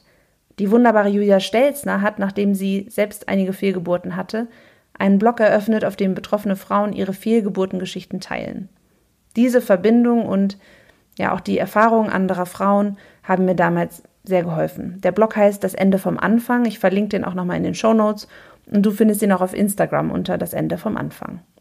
Auch ich habe meine Geschichte dort aufgeschrieben und ja, kann diesen Blog wirklich nur jeder betroffenen Person ans Herz legen, weil es gut tut zu sehen, dass man damit nicht alleine ist. Und jetzt geht's weiter mit unserem Gespräch. Ähm, okay, jetzt haben wir die Curettage, jetzt haben wir das äh, Warten und ähm, ich weiß, es gibt noch eine, mhm. eine andere Option, ja. die ich auch gut kenne. Magst ja. du mal erzählen, ja. was es damit auf sich hat? Mhm. Vielleicht noch abschließend, wenn man dann abwartet und dann sozusagen Wehen kriegt und irgendwann kommt dann tatsächlich eine ordentliche Menge Blut und Gewebe aus einem raus, so. Und ähm, ja, das ist dann letztlich so ähnlich wie bei der dritten Variante. Deshalb überlege ich jetzt gerade, ob ich das jetzt erzähle oder dann. Genau, also wenn so eine ähm, kleine Geburt in Gang ist und dann äh, man Wehen hat, Blutungen beginnen, ähm, dann wird es der Erfahrung nach so sein, dass diese Blutung dann irgendwann so kräftig wird, dass dann meistens eine relativ große Menge Blut mit Gewebe, also das kann durchaus so ein, also mehr als eine Handvoll Gewebe sein. Also viele Frauen erschrecken sich auch äh, sozusagen darüber, dass das ja viel mehr ist als eine Menstruation zum Beispiel. Ähm, deshalb erzähle ich Frauen das vorher natürlich auch noch viel detaillierter jetzt, als ich das jetzt hier im Podcast äh, tue, ähm, worauf sie sich quasi gefasst machen müssen, weil ähm, sie möglicherweise in der Situation mit ihrem Mann oder einer anderen Begleitperson ähm, zwar zusammen sind, aber nicht in medizinischer Betreuung sind. Also wenn man sieben Wochen abwartet, dann sitzt ja nicht die ganze Zeit die Hebamme daneben. Und es kann sehr gut sein, dass eben dann die Situation der Kleingeburt an sich, dass die Frau da alleine ist, was auch überhaupt kein Problem ist grundsätzlich. Aber man muss schon so ein bisschen vorbereitet sein, worauf man sich da sozusagen einlässt. Also wenn ich sage kleine Geburt, das schriebst du ja auch in deinem, äh, deinem Erfahrungsbericht, es ist wirklich eher eine Geburt als eine Menstruation. Und das muss man vorher wissen, damit man sich auch nicht erschreckt und irgendwie denkt, oh mein Gott, und jetzt muss ich sofort ins Krankenhaus und das ist ja viel und hoffentlich verblute ich jetzt nicht und so. Also nicht erschrecken, das ist oft wirklich viel. Und oft ist es dann auch nochmal wirklich mit so einer richtig kräftigen, wie so Wehe sozusagen, dass es dann so wirklich schwapp macht quasi. So. Und sehr oft ist es so, dass das kleine Baby in seiner Fruchthöhle auch so intakt ähm, aus einem rauskommt. Das ist ungefähr so, so walnussgroß, kann man sich das vorstellen, so eine helle, semi-transparente hm, Blase, wie so ein kleiner Tischtennisball oder irgendwie so, natürlich ganz weich und zart und darin ähm, dann oft äh, ne, so Fruchtwasser gefüllt, dann so ein kleines winziges ähm, Baby und oft kann man das tatsächlich so auch ähm, identifizieren. Ja, und aufheben, wenn, und wenn man genau, möchte. Ne, und das ist dann auch, wenn ich dann, also das sind dann so die Details, die ich jetzt hier nicht so, ne, aber was ich den Frauen dann genau erzähle, weil wenn die dann, oft muss man dann auch in der Zeit viel aufs Klo gehen und ne, wenn man dann aufs Klo geht, dass man immer irgendwie so entweder eine dicke Binde oder ein Tuch oder ein kleines Schüsselchen oder sowas parat hält, damit das Baby nicht dann im falschen Moment sozusagen ins Klo ja. platscht. Ich hatte tatsächlich in einem Erfahrungsbericht gelesen von einer Frau, die sich ein Sieb ja. in, oder ja. irgendwie so ein, äh, wie heißt das, so ein, so Durch, so ein Durchschlag, Durchschlag so ein, ja, so in die Toilette ge gehangen genau. hat, weil sie gesagt hat, sie möchte das unbedingt genau. aufheben und äh, wiederfinden. Und genau. äh, da, in dem Moment dachte ich so, wow das ist echt explizit, aber ich fand ja. es schön ja. zu wissen, wie andere das handhaben. Denn ich finde ehrlich gesagt, die kleine Geburt, natürlich ist sie nicht so intensiv wie eine ähm, große Geburt. Och, das weiß ich noch nicht mal. Also, also zumindest in, im ja, körperlichen Sinne. Körperlichen Sinne, also mhm.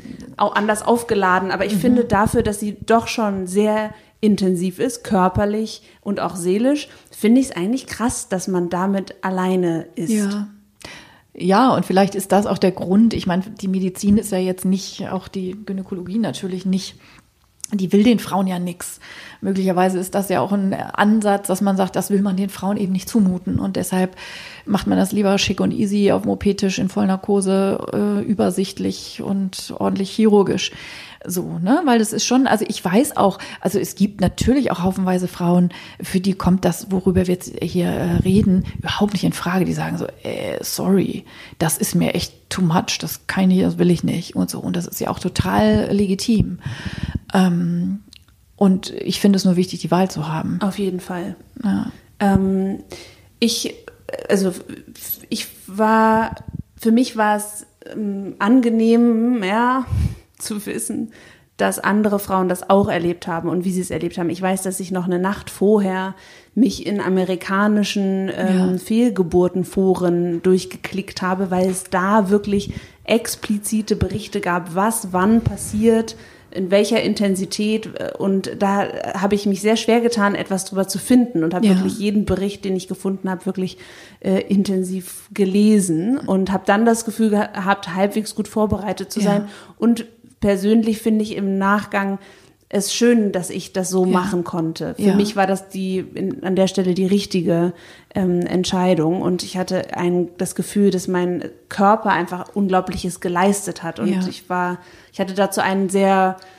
ähm, schönen Bezug, wenn man das so nennen möchte, ähm, zu diesem Erlebnis. Ja ähm, ja, deswegen war es für mich an der Stelle die richtige Wahl, aber genau wie du sagst, es gab für mich am Anfang nur diese Option Ausschabung ja. und ich finde es so wichtig, dass man eben weiß, welche Optionen es gibt und sich ähm, entscheiden kann für die, die die richtige erscheint. Ja, und was auch finde ich ein wichtiger Punkt ist, ist, ist es einfach ähm, das Prozesshafte, also dieses Verstehen und Erleben.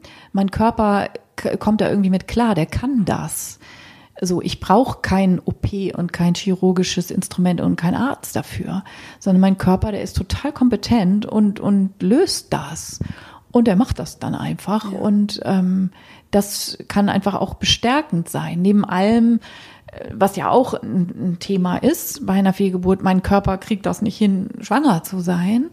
Ähm, doch zu erleben, sozusagen diese, diese, ja, das ist einfach so ein bisschen ähm, so ein friedlicheres ähm, Ganzheitserlebnis ist. Ich weiß nicht, ob das jetzt so die richtigen Worte sind, aber dass man einfach die Erfahrung ganz leiblich, haptisch macht ähm, und das so prozesshaft da durchgeht. Ja, ich hatte einen Gedanken vor kurzem, der mir sehr weitergeholfen hat. Und zwar gibt es ja auch äh, öfter mal Frauen, die sich selber die Ursache dieser Fehlgeburt ja. zuschreiben. Ne? Ja. Da gibt es natürlich auch Gedanken, auch wenn man es oder auch wenn ich zum Beispiel es besser wusste, ich gehe davon aus, dass nicht mein Körper die Ursache für die Fehlgeburt war, sondern ein genetischer Defekt des Embryos. Da war irgendwas offensichtlich nicht in Ordnung. Aber trotzdem habe ich mich gefragt, warum kann ich nicht schwanger bleiben? Mhm. Absolut wichtiger Punkt. Also um den geht es auch ganz zentral, ne, wenn man mit den Frauen spricht, weil es ist beides. Es ist erstens dieser Zweifel, den du ansprachst, und das sind ja dann wirklich die Sachen wie, und ich war Mittwoch davor beim Yoga, vielleicht war das doch ein bisschen doll, oder ich habe mich zwei Tage vorher mit meinem Mann so doll gestritten, kein Wunder, dass dieses Baby nicht zu uns kommen will oder so. Also das sind ja natürlich vollkommen irrationale Dinge, oder dass man denkt, oh, ich habe ein halbes Glas Wein getrunken am Tag vor, bevor ich den Schwangerschaftstest gemacht habe, oder whatever. Also da gibt das Leben ist ja voll von solchen Situationen natürlich sind die dankbar für jeden Wunsch nach, unbedingten Wunsch nach Erklärung, dass man da irgendwie anhakt. Vielleicht war es das. So, weil so sind wir Menschen eben. Wir brauchen und ähm, brauchen Erklärungen so unbedingt. So, und es gibt die auf dieser Ebene häufig nicht. Und meistens, wenn man das jetzt nochmal rationalisiert, ist es ja tatsächlich so, dass es sich, ähm, diese ganzen Zellteilungen, weiß ich nicht, aus, aus dem Biounterricht, ne, wenn man da so zwei Keimzellen mit den halben Chromosomen setzen, die sich dann auseinander und dann wieder zusammenbasteln, ne, wo diese Spindelfäden da diese einzelnen Schenkel da auseinanderziehen und so, dass da nicht auch mal irgendwas schief läuft, äh, das ist ja sowieso ein Riesenwunder ähm, oder wäre ein Wunder. Ähm, und dass da eben ganz viel Potenzial ist für ganz grobe Veränderungen im Bauplan, die eben dann nicht kompatibel sind. Und dass der Körper, wie du genau sagst, das eben sehr kompetent löst und einfach sagt, oh, nächster Versuch. So, so sagt man das den Frauen natürlich nicht. Das ist ja genau was, was man ja häufig hört. Ach, bist du halt wieder schwanger oder so. Auf der Ebene ist es natürlich äh, absolut toxisch. Aber sozusagen wirklich zu verstehen, dass der Körper klug ist, wie du das eben beschrieben hast, das fand ich sehr schön. Mhm. Und jetzt ähm, gibt es neben dem Abwarten ja.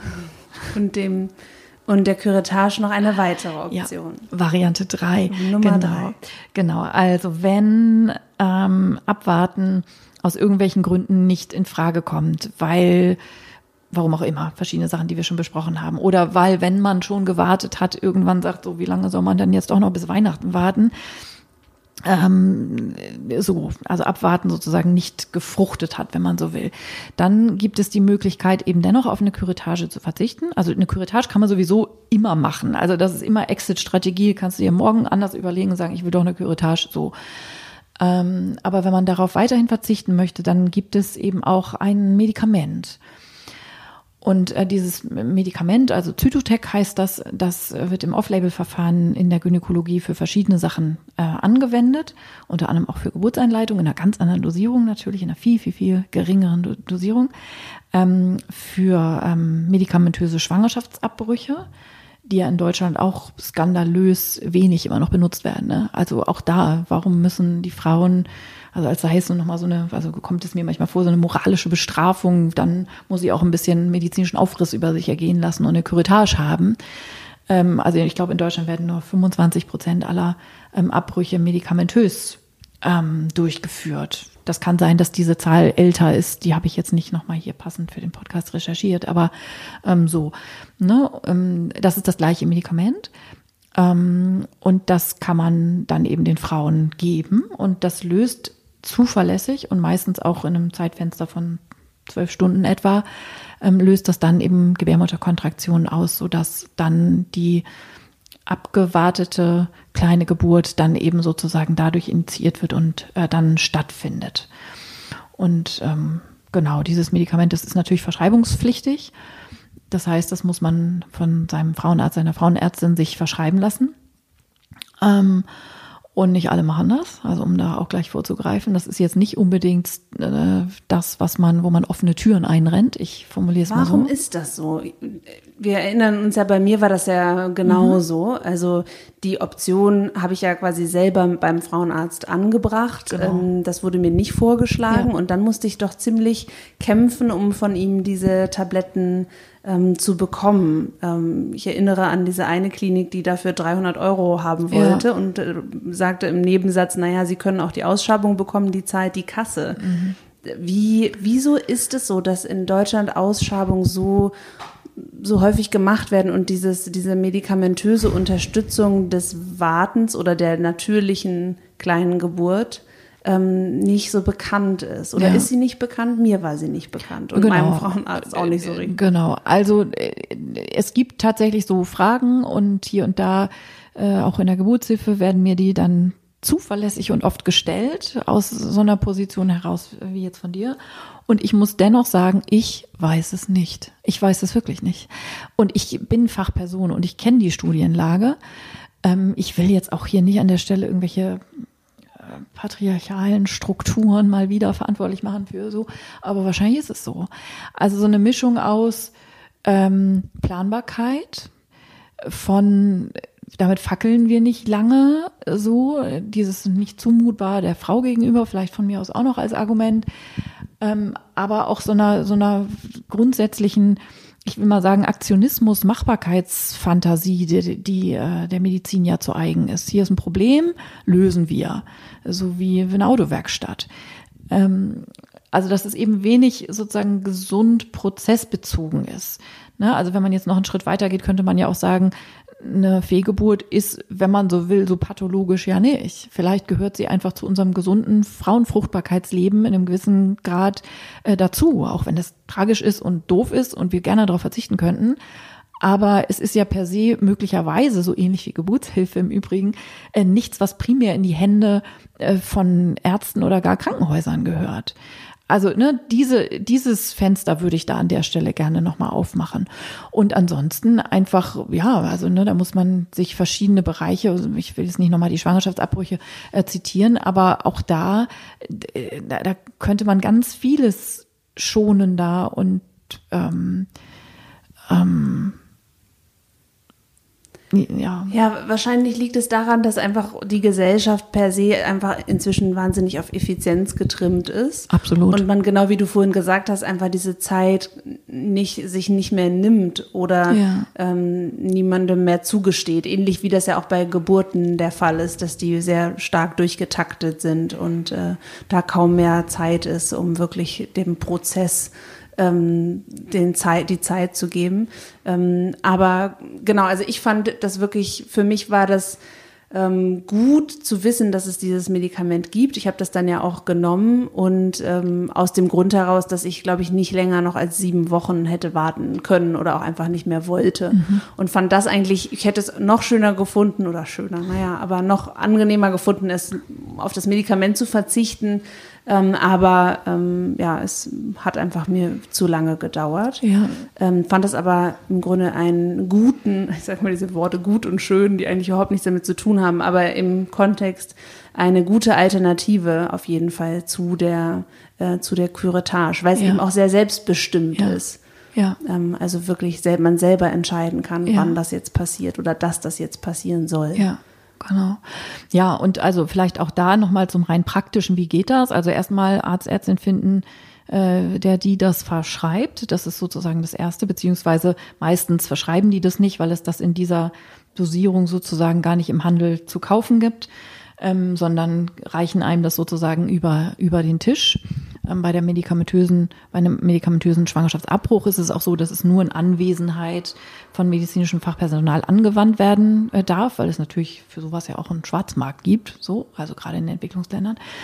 Ähm, so, also das ist schon, glaube ich, ein Grund. Also es ist halt ein Medikament, was sehr wirkungsvoll, sehr potent ist, wo die Ärzte nicht wie Smarties das mal eben so rauswerfen. Und das ist ja auch eine gewisse Verantwortung und das ist schon, das wollte ich nur noch mal auch erwähnt haben, natürlich auch ein Grund. Ne? Aber dass in so einer Situation, diese Frau hat eine nachgewiesene Fehlgeburt, sie möchte keine Curettage, es ist ein absolut erprobter, gangbarer, studien-, evidenzbasierter, guter Weg, auch ein effizienter Weg, um dieses Wort, was du eben gerade gefunden hast, auch nochmal was ja ein wichtiges Kriterium äh, auch ist durchaus. Ähm, also es ist wirksam und es hat eben ne, natürlich äh, Nebenwirkungen ähm, auch keine, die äh, sozusagen äh, diejenigen übersteigen würde einer einer instrumentellen, also einer Ausschabungsfehlgeburt. Also insofern finde ich da tatsächlich keinen Grund und dennoch ist das die erste Hürde. Man muss mit seiner Frauenärztin, seinem Frauenarzt äh, sprechen und wird möglicherweise erstmal bedenken oder so, hä, nee, das mache ich aber nicht, das ist hier nicht Standard. Also ich kenne das natürlich von meinen Frauen auch. Ich habe in Berlin sozusagen dann so, wenn derjenige, diejenige Frauenärztin das eben nicht macht, dann gibt's da irgendwie, dann sage ich, dann ruft den an und geht da hin. So, aber das ist tatsächlich oft ein Punkt. Da wäre dann sozusagen die Hebamme nochmal diejenige, die dann so ein bisschen nochmal eine Idee hat, wie man da so rankommt. Aber ne, so genauso wie du das geschildert hast, dann soll man dafür plötzlich irgendwie Geld bezahlen oder kriegt das nur unter irgendwelchen merkwürdigen Bedingungen. Also es gibt schon auch Praxen, die das nur vor Ort anbieten, also die den Frauen das nicht mit in die Hand geben, sodass die zu Hause sozusagen das selber machen können, aber dann eben in so einer, will ich sagen, also so ein, so ein gemütliches Zimmer, wo man dann eben dort unter Beobachtung, wenn man so will, also ne, unter ähm, medizinischer Begleitung das dann eben machen kann. Das ist ja auch okay. Ähm, so, aber das ist erstmal die erste Hürde. Und dann muss man das erstmal kriegen. Und dann muss man dieses Zytotec auch in der richtigen Dosierung bekommen. Ne, also in meinem Blogartikel, wenn du den verlinkst, also nur, dass ihr jetzt da jetzt irgendwie euch nicht Sachen merken müsst, da steht das auch nochmal genau äh, drin. Also diese 800 Milligramm oder 600 Milligramm reichen vermutlich auch. Das ist eben oft auch durchaus mehr, als man, also ne, ich habe das schon total häufig erlebt. Dann ne, bin ich mit der Frau verabredet und sagt, ja, ich war jetzt beim Frauenarzt, er hat mir es mitgegeben und dann reichte mir da eine Tablette rüber und ich so, also, ey, eine, das sind 200 Milligramm, du brauchst aber mehr. Ja, nö, der hat mir nur eine gegeben. So, also das ist, ne, dann auch so, das ist dann so, so Wo halb. man eben auch sieht, dass da die Erfahrung äh, offensichtlich nicht da ist. entweder die Erfahrung oder so ein, so ein, so ein halbgares Ding, so nach dem Motto, ach, dann die ähm, Frau lässt nicht locker, dann gebe ich ihr das halt äh, und so. Und natürlich, also wer bitte weiß, wie viel Mikrogramm von irgendeinem Wirkstoff man da braucht. Also so, das ist ja der- vollkommen, das ist überhaupt nicht die Aufgabe der Frauen, das im Internet zu recherchieren, sondern es ist Aufgabe der Ärztinnen, äh, da sozusagen eine vernünftige, ethisch korrekte äh, ähm, Informed Choice den Frauen anzubieten, im Sinne von, es gibt Plan A, Plan B und Plan C. Und alle drei erläutere ich Ihnen hier. Und dann gehen sie erstmal nach Hause und denken in Ruhe drüber nach und dann sehen wir uns übermorgen nochmal wieder und dann äh, machen wir das miteinander, egal wie sie sich entscheiden. So, aber so ist ja nicht die Realität. Das ist tatsächlich äh, tragisch.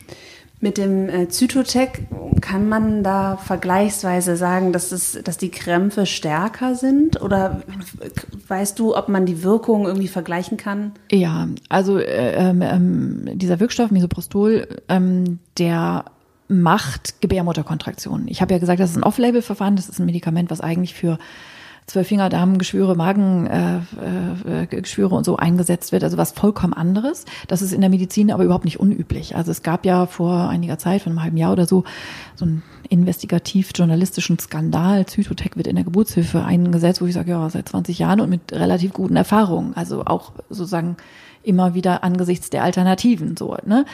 Also das nur zu dem Thema, weil Off-Label und so oft dann so schürt, so, oh, die Medizin macht da einfach irgendwas, man nimmt da was ganz hinten im Schrank und äh, fuhrwerkt da irgendwie rum und so. Das ist natürlich alles ähm, unter äh, klinischen Erfahrungen ähm, alles in dieser Weise total safe. Ne? Ähm, Genau, was war jetzt die Frage? Ob ähm, die Intensität so, oder ja. die Erfahrung der kleinen Geburt ja. unterschiedlich ist. Ja, also ich glaube schon, so ähnlich wie wir das auch bei äh, Geburten sehen, also eingeleitete Geburten versus äh, von alleine in Gang gekommene Geburten. Da gibt es häufig in der subjektiven Wahrnehmung, also unter anderem in der subjektiven Wahrnehmung, den Unterschied, dass Frauen sagen, boah, das war dann schon sehr schnell, sehr heftig. Und das liegt einfach schlichtweg natürlich daran, dass man ja mit Medikamenten generell, aber jetzt in diesem speziellen Fall ähm, umso mehr, ja einen natürlichen Vorgang imitieren möchte. Also man möchte sozusagen das anstupsen, was die Natur ja so ähnlich von alleine sowieso machen würde. Sowohl bei einer Geburtseinleitung als auch bei einer kleinen Geburt. Und das ist einfach so ein bisschen so ein Feintuning, wenn man so will. Also diese Kaskade von ganz fein ineinandergreifenden hormonellen Regelkreisen, die lässt sich eben nicht beliebig imitieren. Das geht ja schon beim Menstruationszyklus nicht oder sowas. Ähm, das heißt, man gibt sozusagen so, ein, so, eine gewisse Menge, die man so Pi mal Daumen ist jetzt ein bisschen flapsig vielleicht, aber die man innerhalb einer gewissen, eines gewissen Wirkfensters äh, als solche identifiziert hat durch Studien.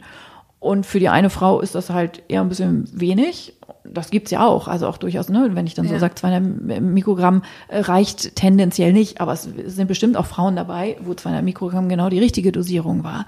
Also lange Rede, kurzer Sinn. Es kann schon sein, dass hätte man jetzt diesen direkten Vergleich, hat man als Frau in dem Moment ja meistens nicht, ähm, dass es schon sozusagen, wenn man so will, ein Risiko ist, dass so eine kleine Geburt schon äh, heftig losgeht und vielleicht auch mehr mit so Nebenwirkungen wie, mm, dass Frauen Durchfall kriegen davon, also dass so alles im Körper so doll reagiert, ja. so, ne, dass man auch, einige Frauen übergeben sich auch, ja. Ähm, manchmal auch ein bisschen kreislaufmäßig, also es ist alles so ein bisschen so Dusch, so gleich auf Zack ja. so doll losgeht und wenig fein modelliert ist. Ich hatte vorher relativ, ähm, nicht viele, aber ein paar Geschichten im Internet gelesen von Frauen, die sehr intensiv ähm, die kleine Geburt unter Zytotec erfahren haben. Ja. Das ist so ein bisschen, das ist jetzt vielleicht ein doofer Vergleich in dem Zusammenhang, aber schlechte Bewertungen liest man, glaube ich, häufiger als gute. Ich hatte das Gefühl, es gibt wirklich. Zytotec zwei Sterne. Ja, genau ähm, nie wieder. Nee, genau, aber es gab wirklich ein paar dieser, dieser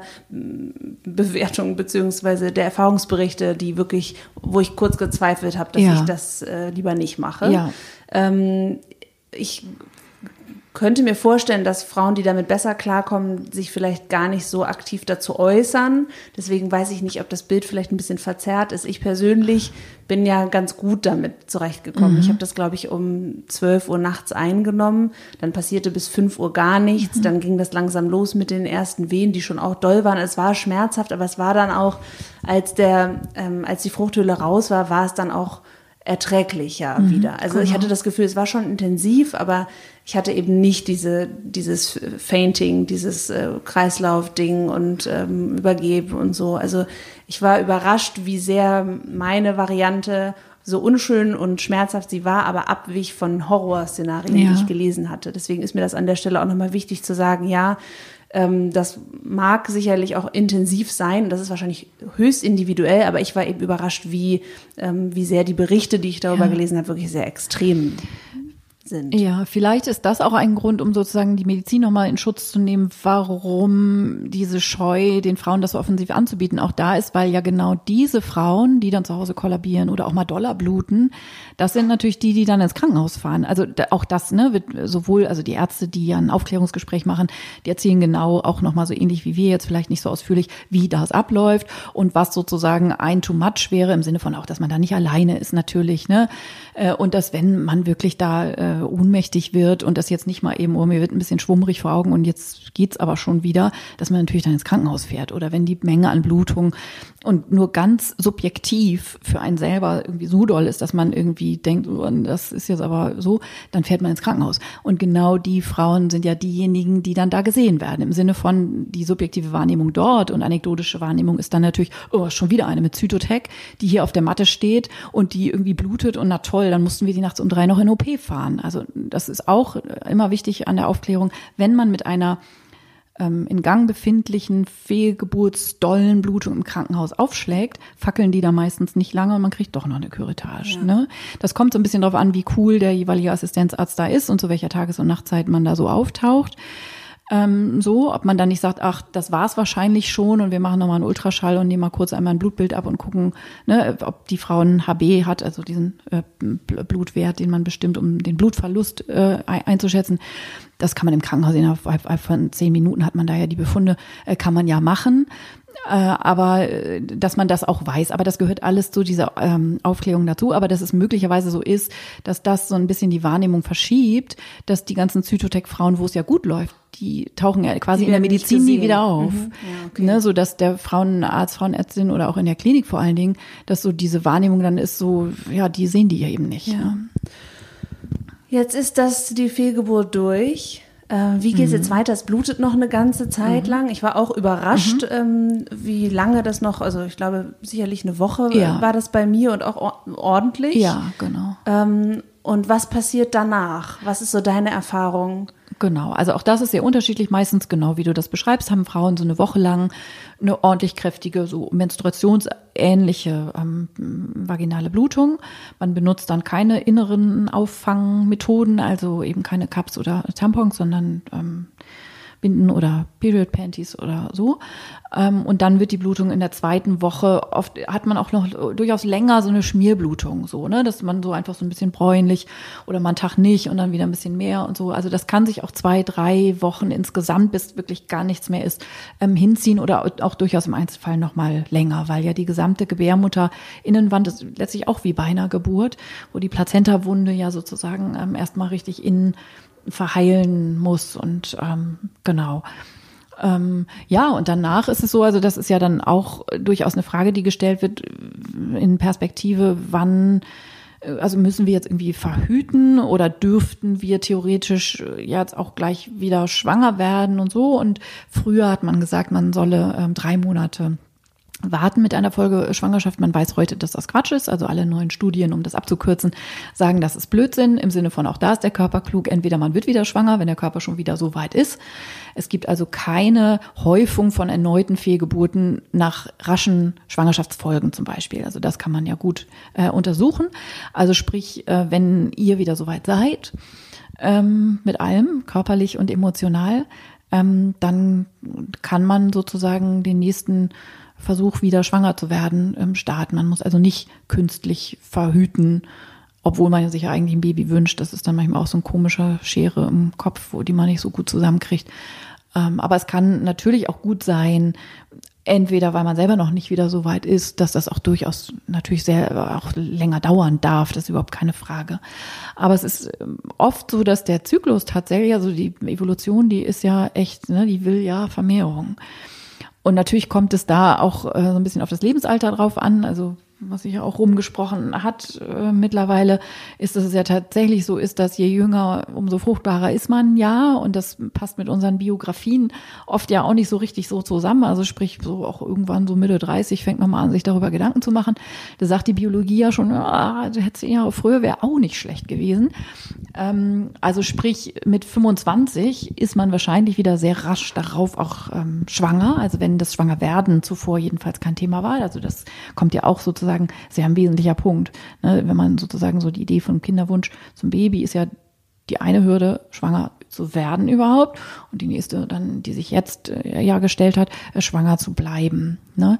Aber grundsätzlich gibt es da nichts großartig zu, zu bedenken, sondern letztlich einfach genauso weiterzumachen wie vorher. Was sind deine Erfahrungen mit den Frauen, mit denen du zusammenarbeitest? Ähm, wie kann man in einer nächsten Schwangerschaft guter Hoffnung bleiben? Ja.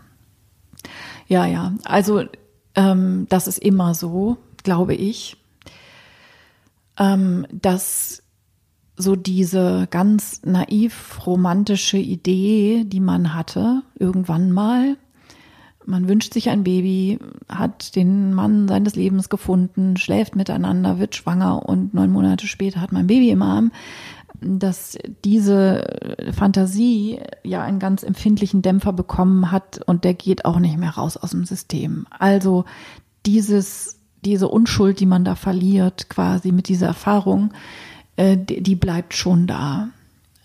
Also das kann ich durchaus auch aus eigener Erfahrung sagen. Also ich habe ja auch zwei Fehlgeburten ähm, selber erlebt, ähm, hintereinander, nach der Geburt meiner ersten Tochter. Und ähm, ich glaube, das ist mm, also auch wieder Typsache natürlich. Ne? Es gibt auch, ich habe Freunde, ja, ich hatte mal viel Fehlgeburten, so jetzt halt nicht und jetzt bin ich wieder schwanger, was soll schief gehen? Einmal hat es mich getroffen, äh, jetzt natürlich nicht mehr damit, das hab, hatte ich ja jetzt sozusagen ähm, und andere, die eben da sehr dran knappern. Schon auf dem Weg zu einer nächsten Schwangerschaft mit allem. Ne, dieses zaghaftere unter Vorbehalt, vorsichtig sich freuen, wenn überhaupt und lieber noch nicht, weil vielleicht wird man weniger geschmerzt, wenn man sich noch gar nicht so darauf eingestellt hat, dass es diesmal besonders. Also da spielen ja verschiedene Sachen eine Rolle. Und ich habe ja also als Hebamme natürlich auch ähm, ich hab, kann mich auch lebhaft erinnern an eine Frau, die ich betreut habe. Die kam erst sehr spät in meine Betreuung. Normalerweise melden sich die Frauen ja sehr früh an. Das hatte in dem Fall aber andere Gründe. Die hatte sechs Fehlgeburten und war dann schwanger und bekam ein gesundes Baby, wo ich da, es war auch kurz nach meinen zwei Fehlgeburten, wo ich auch nur dachte, ey, wie kann man, wie kann man das aushalten? Wie kann man das schaffen? Was machen wir, ey, wir Frauen, ey, oder? Was, was, was tun wir nicht alles? Und was halten wir nicht alles aus? So, also das konnte ich sozusagen auch aus, ich weiß, dass das sehr nah an meinen eigenen Fehlgeburten war, so dass ich da emotional auch äh, so einfach nur gedacht habe, so, ey, also auch durchaus dieser Satz, ich könne das nicht. Aber dieser Satz, ich könnte das nicht, der stellt sich ja sowieso nie, weil man denkt ja immer, man könnte irgendwas nicht. Und wenn es dann so ist, dann, dann hat man sozusagen ja auch gar keine andere Option. Ja. Dann kann man. Und ähm, also mich persönlich, mich hat das also bis in die frühe Babyzeit meiner Tochter, die ich danach dann noch bekommen habe, verfolgt. Also bis nach der Geburt. Ja, mhm. also nicht nicht im Sinne von äh, Trauma, Wunder was, aber so dieses Gefühl, es ist alles gut. Also dieses, dieses Vertrauen in dieses Es wird alles gut Ding, was man, mit dem man ja, man ja so gerne durchs Leben geht und was ja auch so wichtig ist, ähm, dass das einfach so einen Dämpfer gekriegt hat. Also es war jetzt nicht, ich habe jetzt nicht da Wunder was für, ne, so. Ja. Aber es war, ich, also habe das für mich ganz klar in dieser Verbindung ähm, gesehen, dass so Ängste, die ich hatte, die ich in der ersten Schwangerschaft mit meiner ersten Tochter äh, nicht eine Spur von wahrgenommen habe, das glaube ich, gibt da ganz, also für mich persönlich gab da ganz klar diesen Zusammenhang. Aber das ist eben auch natürlich sehr unterschiedlich. Also ja. immerhin, das kann man ja auch dann noch sagen, biografisch spielt ja natürlich auch eine Rolle, wie das Leben danach weitergeht. Ähm, also bekommt man ein Baby, weil das ist letztlich natürlich so ein Pflaster über dieser Wunde, äh, was vieles auch dann noch im Rückblick wieder gut sein lässt oder was es erscheinen lässt als es war ein Stück des Weges, den wir gegangen sind. So. Aber wenn man nicht weiß, wo dieser Weg dann endet und wie es für einen ausgeht, ich glaube, das ist ja so heavy, ne? dass man einfach dieses Mutter oder nicht Mutter, also natürlich ist man auch eine Mutter, wenn man ein Baby verloren hat, aber Mutter eines lebendigen, zappeligen Babys oder nicht. Das ist einfach so ein großer, also das sind ja zwei vollkommen unterschiedliche Lebenswelten. Und ähm, insofern ist das schon auch eine ernstzunehmende und eine permanente Aufgabe, so daran auch irgendwie nicht zu verzweifeln. Und ich finde es aber wichtig, dem, genau wie du das tust, dem zuzugestehen, ja. dass, das, dass das so ist. Ja. Ähm, ich finde zwei Komponenten dabei wichtig. Auf der einen Seite dieses fand ich irre, inwiefern dies schwanger werden, schwanger bleiben, Mutter sein so idealisiert scheint äh, oder ist, ähm, dass ich gar nicht auf dem Schirm hatte, dass es da irgendwelche Probleme gibt. Also ich ja. erinnere mich, dass in der Schulzeit oder bis ich, keine Ahnung, 25, 26 war, ging es primär darum, wie vermeide ich es, auf jeden Fall schwanger zu werden. Ähm, und ich erinnere mich nicht, dass mir in irgendeiner Form früher schon mal jemand gesagt hat, Achtung, Achtung, ähm, irgendwann äh, geht es um was anderes, nämlich ums schwanger werden. Und also wie lange es wirklich im Leben darum geht, bloß nicht schwanger zu werden. Und wenn es dann irgendwie passt, dann merkt man erst, wie schwierig das tatsächlich sein kann und mit welchen, ja, dass es eben nicht dieses Hollywood-artige ähm, Familienbild beziehungsweise dieses dieses, diese Perfektion des Lebensplans, dass die so nicht funktioniert, wie man sie sich vorgestellt hat. Und das ist ja oft das, was besonders schmerzhaft ist, nämlich nicht, dass das Leben nicht ist wie in Hollywood, sondern dass es abweicht von dem, wie man sich das ursprünglich vorgestellt hat. Absolut. Und dieses Weglassen von Verhütung ist gleich schwanger werden. Das kriegt man ja seit der Pubertät natürlich eingetrichtert, sinnvollerweise. Ähm, aber man hat sozusagen da Kompetenzen erworben, wobei ja, über Pille hinaus, also ich, ne, da bist du ja auch natürlich als Zyklusexpertin und damit ja auch Fruchtbarkeitsexpertin ähm, ja 37 Schritte weiter und ihr mit Einhorn tut ja ganz viel, um sozusagen da auch äh, äh, wichtige Aufklärungsarbeit über die Aufklärungsarbeit hinaus sozusagen zu, zu, zu leisten. Das erlebe ich als Hebamme ja auch. Mich, also natürlich gehe ich immer noch den Schritt zurück. Ich bin natürlich Hebamme und natürlich kenne ich mich damit aus wie in meiner Westentasche. Das ist ja mein Job. Aber ich bin schon manchmal irritiert, wie erstaunlich wenig Frauen wissen über ihre Fruchtbarkeit. Also über, nicht nur über das Verhüten, sondern also fruchtbar, wie geht das denn? Ja, irgendwann hat man da so einen Eisprung, der ist immer am 14. Tag, oder? Dann hat man am besten am 14. Tag Sex. Äh, ja, äh, genau so nehme ich nicht. Und so, und deshalb, ähm, ja, finde ich das so wichtig, dass eben auch ja. äh, ne, die, die, das Wissen über den eigenen Körper, das ist so viel wert. Und die Akzeptanz dessen, dass das alles ein wahnsinnig fragiles ja, System voll. ist.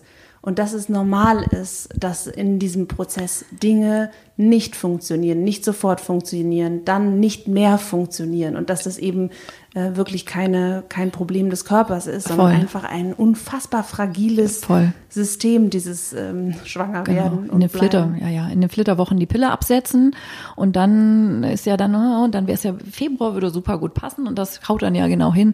Äh, also es gibt natürlich auch ne, Frauen, die hören jetzt hier vielleicht zu und denken so, hä, so habe ich das immer gemacht und das hat immer funktioniert. Das ist ja auch, es ist ja immer wieder auch nicht gerecht verteilt. Ne? Also wenn wir jetzt hier über Dinge sprechen, die auch ja viele Frauen nicht betreffen, dann ist es manchmal dann ja auch so, dass sie ach so, ach, das gibt's auch, ey, ich habe drei Kinder gekriegt, wie es Brezelbacken, ja. äh, Glück gehabt. Und aber dann ist das doch total wichtig, diese Empathie auch Voll. Ähm, einander gegenüber, also genau. auch wirklich dieses Anerkennen, so wie es bei mir war, ist es vielleicht nicht bei anderen. Ja. Ähm, äh, das finde ich, das finde ich wahnsinnig wichtig und sich wirklich auch diesen, diese Trauer darüber zuzugestehen, dass es jetzt eben ähm, so ausgegangen ist und sich vielleicht auch Hilfe zu holen, ja. also sich vielleicht auch in psychologische Betreuung Absolut. zu begeben. Großer Fan. Ja. Ja. Also das ist ja, ja, sowieso und immer. Also ne, jetzt nicht speziell dafür, aber ich finde es immer gut, ähm, sich in irgendeiner Weise begleiten zu lassen, professionell, um sozusagen moderiert auch in der Paarbeziehung über Dinge zu sprechen. Ja, denn ne? auch die, die Trauer des Partners ist ja auch Darüber haben wir bisher ja noch gar nee. nicht gesprochen. So, natürlich geschieht ja äh, sozusagen das Wesentliche erstmal im Körper der Frau, aber da ist ja eben auch noch ein Papa im Spiel. Ähm, und also ich glaube, die Männer, also wenn wir von Tabu hier sprechen, ähm, wir Frauen, also uns wird ja nachgesagt, wir reden über die Dinge im Gegensatz zu den Männern, was ja natürlich Blödsinn ist, aber äh, so, die sind ja noch viel mehr außen vor. Die haben ja noch nicht mal einen Gynäkologen, wo die hingehen. Die werden dann irgendwie natürlich, kommen die mit hier und da, vielleicht auch nicht. In Corona-Zeiten jetzt zum Beispiel auch nicht. Also auch das äh, ist jetzt nochmal als aktueller Bezug. Ähm, aber die Männer, die äh, rufen keine Hebamme an, haben keinen Frauenarzt und da ist sozusagen so die, die, dieses niedrigschwellige äh, darüber reden mit Fachpersonen ja auch gar nicht vorgesehen erstmal. Was empfiehlst du Frauen in Bezug auf, wie man mit dem Partner damit umgeht? Oder hast du, was sind deine Erfahrungen, wie damit umgegangen wird oder wie Männer damit umgehen können? Also da ist es schon gleich viel weniger Erfahrungen, die ich damit habe, weil auch da es oft so ist, wenn ich die Frauen in ihrer Kleingeburt begleite, dass, also gerade bei diesen abwartenden Situationen, dass ich das meiste mit den Frauen alleine mache und die Männer dann bei der Arbeit sind, während ich mit den Frauen spreche und wie es dann weitergeht und so. Ähm, ich spreche das natürlich an und wenn die Männer, also ich wünsche mir auch immer explizit, also mindestens beim ersten Termin und nochmal auch am Schluss, ähm, dass die Männer auch mit dabei sind. Und ich erlebe ganz viele fürsorgliche, sensible, empathische und eben vor allen Dingen auch mittrauernde Männer. Aber merke schon, dass ich da nicht die primäre Ansprechperson bin für die Jungs. Also die fragen natürlich dann schon auch Sachen und so. Ähm, aber das müsste man jetzt wahrscheinlich tatsächlich Männer fragen, wie die untereinander umgehen, sind. Ja. Und auch da gibt es natürlich, also wie geht man damit um? Da gibt es ja genauso wenig wie bei Männern, auch bei Frauen pauschalisierte Dinge, wie man das so macht, je nach ähm, Struktur, Persönlichkeit und Typ. Und das kann natürlich an der Stelle auch eine Partnerin sein. Ne? Ja, also absolut, natürlich. Ähm, ich glaube schon dennoch, dass es immer halt auch einen Unterschied macht, wer oder ich glaube das nicht, aber bei uns war das ganz klar mein Gefühl, dass äh, es eine Person gibt, die das, den Embryo im Bauch hat und das halt körperlich miterlebt ja. hat und eine, die dann eben eher so ein bisschen außen vor ist. Ja. Und ähm, was ich da eine schlaue Idee fand, war wirklich zu einer professionellen ja. Paarberatung zu gehen. Im Zweifel sogar einer, die sich mit ähm, dem Kinderwunsch oder Fehlgeburten sogar auskennt ähm, wir waren da einmal, das hat uns tatsächlich gereicht, aber diesen ja. Raum einmal zu haben und auch dem zuzugestehen, ja. Hier können wir jetzt darüber sprechen ja. und hier wird das quasi, das ist also dem auch mal nochmal diese Wertschätzung zu, zu teilen, äh, war für mich persönlich ähm, sehr schön. Hast du vielleicht noch einen Tipp, wie man damit umgehen kann, wenn die Freundin betroffen ist? Also wenn man gar nicht selber betroffen ist, sondern im Freundeskreis jemand eine mhm. Fehlgeburt hat? Also ich glaube, auch da ist es wie mit allen Krisensituationen im Leben ähm, Dasein. Und nicht nur in der Weise, ach, ruf an, wenn was ist. Also das kennt man ja, aber von allen anderen natürlich ruft man dann nicht an. Man ist überhaupt nicht in der Lage, irgendwen anzurufen, ähm, sondern einfach äh, präsent zu sein und sei es irgendwie Essen mitzubringen und auch, ne, dass man sehr sensibel dafür ist, stelle ich jetzt einfach nur den Topf hin und tschüss oder bleibe ich da und mache hier schnell den Abwasch und bin einfach so ein bisschen präsent als gute Seele und als Möglichkeit, ähm, ein Gespräch oder ein Weinen oder sowas in Anspruch zu nehmen oder eben auch nicht. Also es ist ja immer sozusagen ne, in dieser ähm, ähm, Konstellation, das ist ja schwer für beide. Man möge sich vorstellen, äh, diese Freundin hat selber einen Kinderwunsch und ist vier Wochen später selber schwanger. Also es ist ja auch eine Lebensphase, wo um einen rum, ne, das ja überall dann Thema ist. Und sowohl für einen selbst dieses, natürlich freut man sich mit für die beste Freundin, aber vielleicht ist es nicht das einzige Gefühl, was sich da einschleicht. Und auch die Freundin ist ja dann in einer Situation, dass sie denkt, oh scheiße, wie erzähle ich ihr das? Ähm, so sich quasi gar nicht richtig freuen zu können, weil man weiß, die beste Freundin hat so ein Leid erfahren. Ähm, also ich glaube, das ist wie immer im Leben, da gibt es keinen besonders tollen Tipp und das ist auch echt so ein bisschen Typsache. Die einen sind da empathischer, kompetenter als andere. Ähm, so, also es ist ja auch immer ne, diese, diese Mischung aus, aus Rückzugsbedürfnis und, und sich die Decke über den Kopf ziehen wollen und so. Aber ich glaube, was total doof ist, ist, ach, man ruft da erstmal gar nicht mehr an. Die haben bestimmt keine Lust, jetzt mit Kanu zu fahren am Wochenende, weil die sind ja und so. Ähm, sondern einfach, ja, äh, eine gefühlte, also Normalität im Sinne von, das ist eine Lebensphase, wo wir eben auch füreinander da sind. So. Ja, ich glaube, dass es wirklich nicht leicht ist. Ich habe mir damals gewünscht, dass noch mehr ähm, Menschen auf uns zugekommen wären und gefragt hätten, ja. wie geht's denn, von auch von Menschen, die das wussten. Ja. Gleichermaßen verstehe ich, dass Menschen unsicher sind, inwiefern mhm. man überhaupt darüber sprechen möchte und ob es nicht irgendwie auch grenzüberschreitend ist, da irgendwie Voll. nachzufragen. Also das, das ist, mhm. das ist nicht leicht. Das ist, äh, höre ich gerade auch so aus dem, was du sagst. Das ist ein ziemlicher, ja. äh, ziemlich, es ist äh, echt eine Herausforderung auf jeden Fall. Aber total. Zumal es ja auch manchmal so ist, dass es durchaus ein Bedürfnis ist, die gleichen Dinge auch nochmal und nochmal zu erzählen. Und von der Seite des Fragenden, der denkt dann, naja, das habe ich ja schon gefragt, das wirkt ja total bescheuert, wenn ich jetzt nochmal frage, wie war es denn oder, oder so. Ähm, und manchmal ist das aber genau das Bedürfnis oder umgekehrt. Also ich zum Beispiel bin ein sehr introvertierter Mensch und ich hatte überhaupt kein Bedürfnis, mit irgendwem darüber zu sprechen.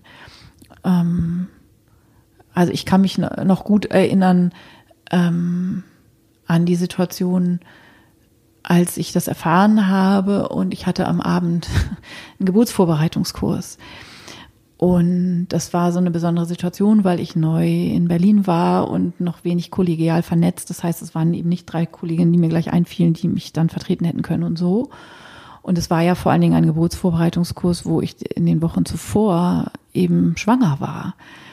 Die wussten das natürlich nicht, aber ich war sozusagen mit denen gemeinsam in einem Boot. Und dann war es von heute auf morgen nicht mehr so. Und es war eben Dienstag und ich musste am Dienstagabend zum Geburtsverwaltungskurs und ich habe das dann sozusagen gemacht aus so einer Professionalität heraus, um das sozusagen innerlich komplett. Und es war natürlich eine vollkommen surreale Situation aus, auf allen möglichen Ebenen natürlich. Und gleichzeitig ähm, hat es mir gut getan, sozusagen mh, in diesem Schutzraum meiner Kompetenz sozusagen einfach auch einen Alltag weiterzumachen, ohne es zu thematisieren. Also bei mir speziell kommt bestimmt dazu, dass ich ja in all diesen Dingen immer gefragt werde, auch, und wie war das denn für dich als Hebamme? Also sowohl meine eigenen Geburten, meine Geburtserfahrung, whatever, mein Kinderwunsch, mein Fehlgeburten, wird immer auch unter diesem, und deshalb ist es für mich, fühle ich mich da auch noch viel mehr sozusagen unter nicht unter Beobachtung, aber es ist da dann schon für mich sozusagen als öffentliche Hebamme auch noch mal was anderes und ich habe also ganz konkret noch nicht mal mit meinen Eltern darüber gesprochen. Ich überlege das jetzt gerade. Ähm, also es gibt ganz wenige Personen nur und mit denen ich in der Situation darüber gesprochen habe. Also jetzt mit dem Abstand, das ist ja eben auch schon äh, Gott, zehn Jahre her, ähm, dann schon, aber für mich war in der Situation, das für mich zu haben und auch für mich haben zu wollen. Also ich glaube, da sind Menschen eben auch sehr unterschiedlich. Und das wiederum ist für Freunde, also gute Freunde ahnen ja hoffentlich schon so ein ja. bisschen eine Richtung. Aber auch, selbst das, ne, also wenn wir das jetzt sozusagen, ne, du hättest den Wunsch gehabt, noch viel mehr darüber zu sprechen, für mich war es total fein, da überhaupt nicht drüber zu sprechen. Ähm, und alles dazwischen. Ne? Ja. Ähm, also sprich, weiß man vielleicht auch nicht. Ja. Und wenn ich die beiden Fehlgeburten angucke, da war es bei der ersten auch noch leichter als bei der zweiten zum Beispiel. So. Also es spielen da so viele Faktoren eine Rolle, das ist echt Gott, die armen Freunde, die ja. hier zuhören, das ist, ne, also so, man kann. That's, that's what friends are for. Ganz ne? genau, ja. ja, absolut. Und man kann sich ja auch da die Zeit nehmen, das zu entscheiden. Ich habe am Anfang auch gesagt, ich habe einen Todesfall in der Familie. Also ja. ich habe ähm, hm. Meine erste Reaktion war wirklich erstmal äh, im Büro Bescheid zu sagen ja, und habe da eben klar, gesagt, man ich muss einen Todesfall in der ja. Familie, weil ich wusste, ich muss jetzt sagen, dass ich nicht mehr erreichbar bin, ja. ich auch nicht weiß, wann wieder. Ich will, ich muss alle Verpflichtungen Voll. jetzt sofort absagen. Und da war ich noch gar nicht bereit, überhaupt das in den Mund zu nehmen, dass das ja. passiert ist, weil ich selber noch gar nicht richtig verstanden hatte. Also sich ja. da wirklich erstmal zu sagen, so ich bin jetzt erstmal nicht erreichbar, ähm, man muss das ja auch nicht sofort thematisieren und dann einfach rausfinden, was sich gut anfühlt. Was für mich wirklich schwierig war, war das Gefühl, ich möchte reden, aber ich habe das Gefühl, ich darf nicht oder ich kann nicht oder ich ähm, ja, es ist, es ist kein Thema, über das man redet und dann eben diese Erleichterung wirklich zu merken, wenn man anfängt zu reden, dass sich eben so viele auch, auch ja. sagen, danke, dass du das tust, denn ich möchte darüber auch reden. Also es ist so ein bisschen wie, ja. ja.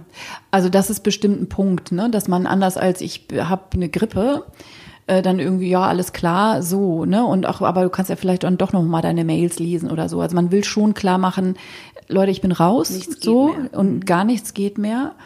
Und natürlich weiß man, dass das dann auch noch weitere Fragen und je nachdem, in was für einer Konstellation man einem Arbeitgeber zum Beispiel, äh, man hat natürlich keine Lust mit der Tante aus der Personalabteilung Äh, so, ne? Also da geht's ja dann schon los. Und im Büro sozusagen, was ist die offizielle Variante? Also es ist ja jetzt nicht so, also das zum Beispiel würde ich nicht fassen unter, es ist ein Tabu und deshalb sagt man eine gynäkologische Operation, so wird das ja auch gerne verklausuliert oder so, ne?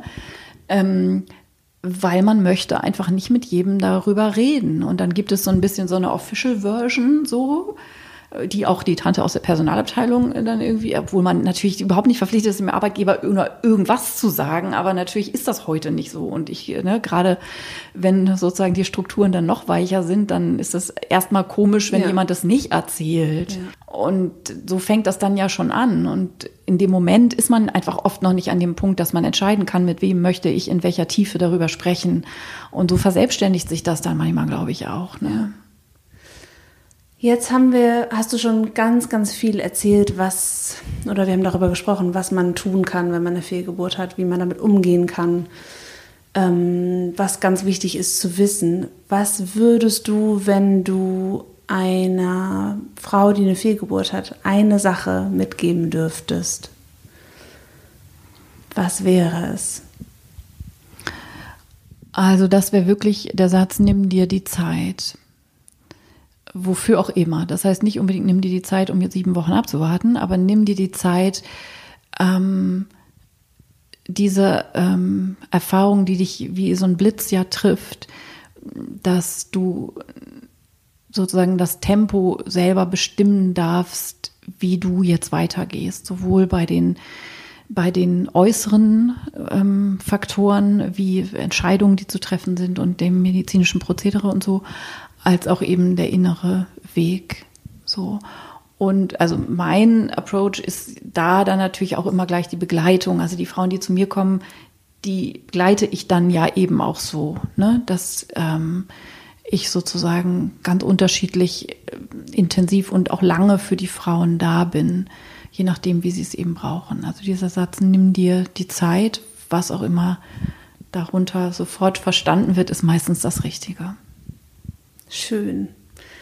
Danke, dass du dir die Zeit genommen hast für dieses schöne, tiefe, ähm, tolle Gespräch. Sehr gerne, Cordelia. Und danke auch für alles andere. Auch sehr gerne, liebe Cordelia. Tschüss. Tschüss.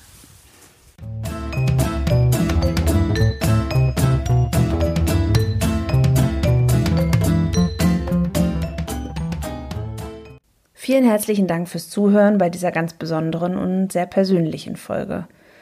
Wenn du selbst eine Fehlgeburt erlebt hast oder gerade erlebst, hoffe ich, dass diese Folge dir vielleicht ein kleiner Anker sein kann. Dass sie dir zeigt, dass du nicht alleine bist. Wir sind ganz schön viele. Mir ist das manchmal ein kleiner Trost, wenn auch nur ein winzig kleiner. Den Link zu Karens Blogartikel, von dem wir gesprochen haben, findest du in den Show Notes auch findest du dort ihren Instagram-Account und ihre Bücher, die ich dir sehr ans Herz legen möchte. Du kannst diesen Podcast gern abonnieren und eine Bewertung hinterlassen. Ich freue mich natürlich auch, wenn du den Podcast teilst, damit mehr über Fehlgeburten gesprochen wird. Wenn du Feedback hast, schreib mir an unausgesprochen.einhorn.my. Ich wünsche dir alles, alles Liebe. Wir hören uns. Bis bald. Deine Cordelia.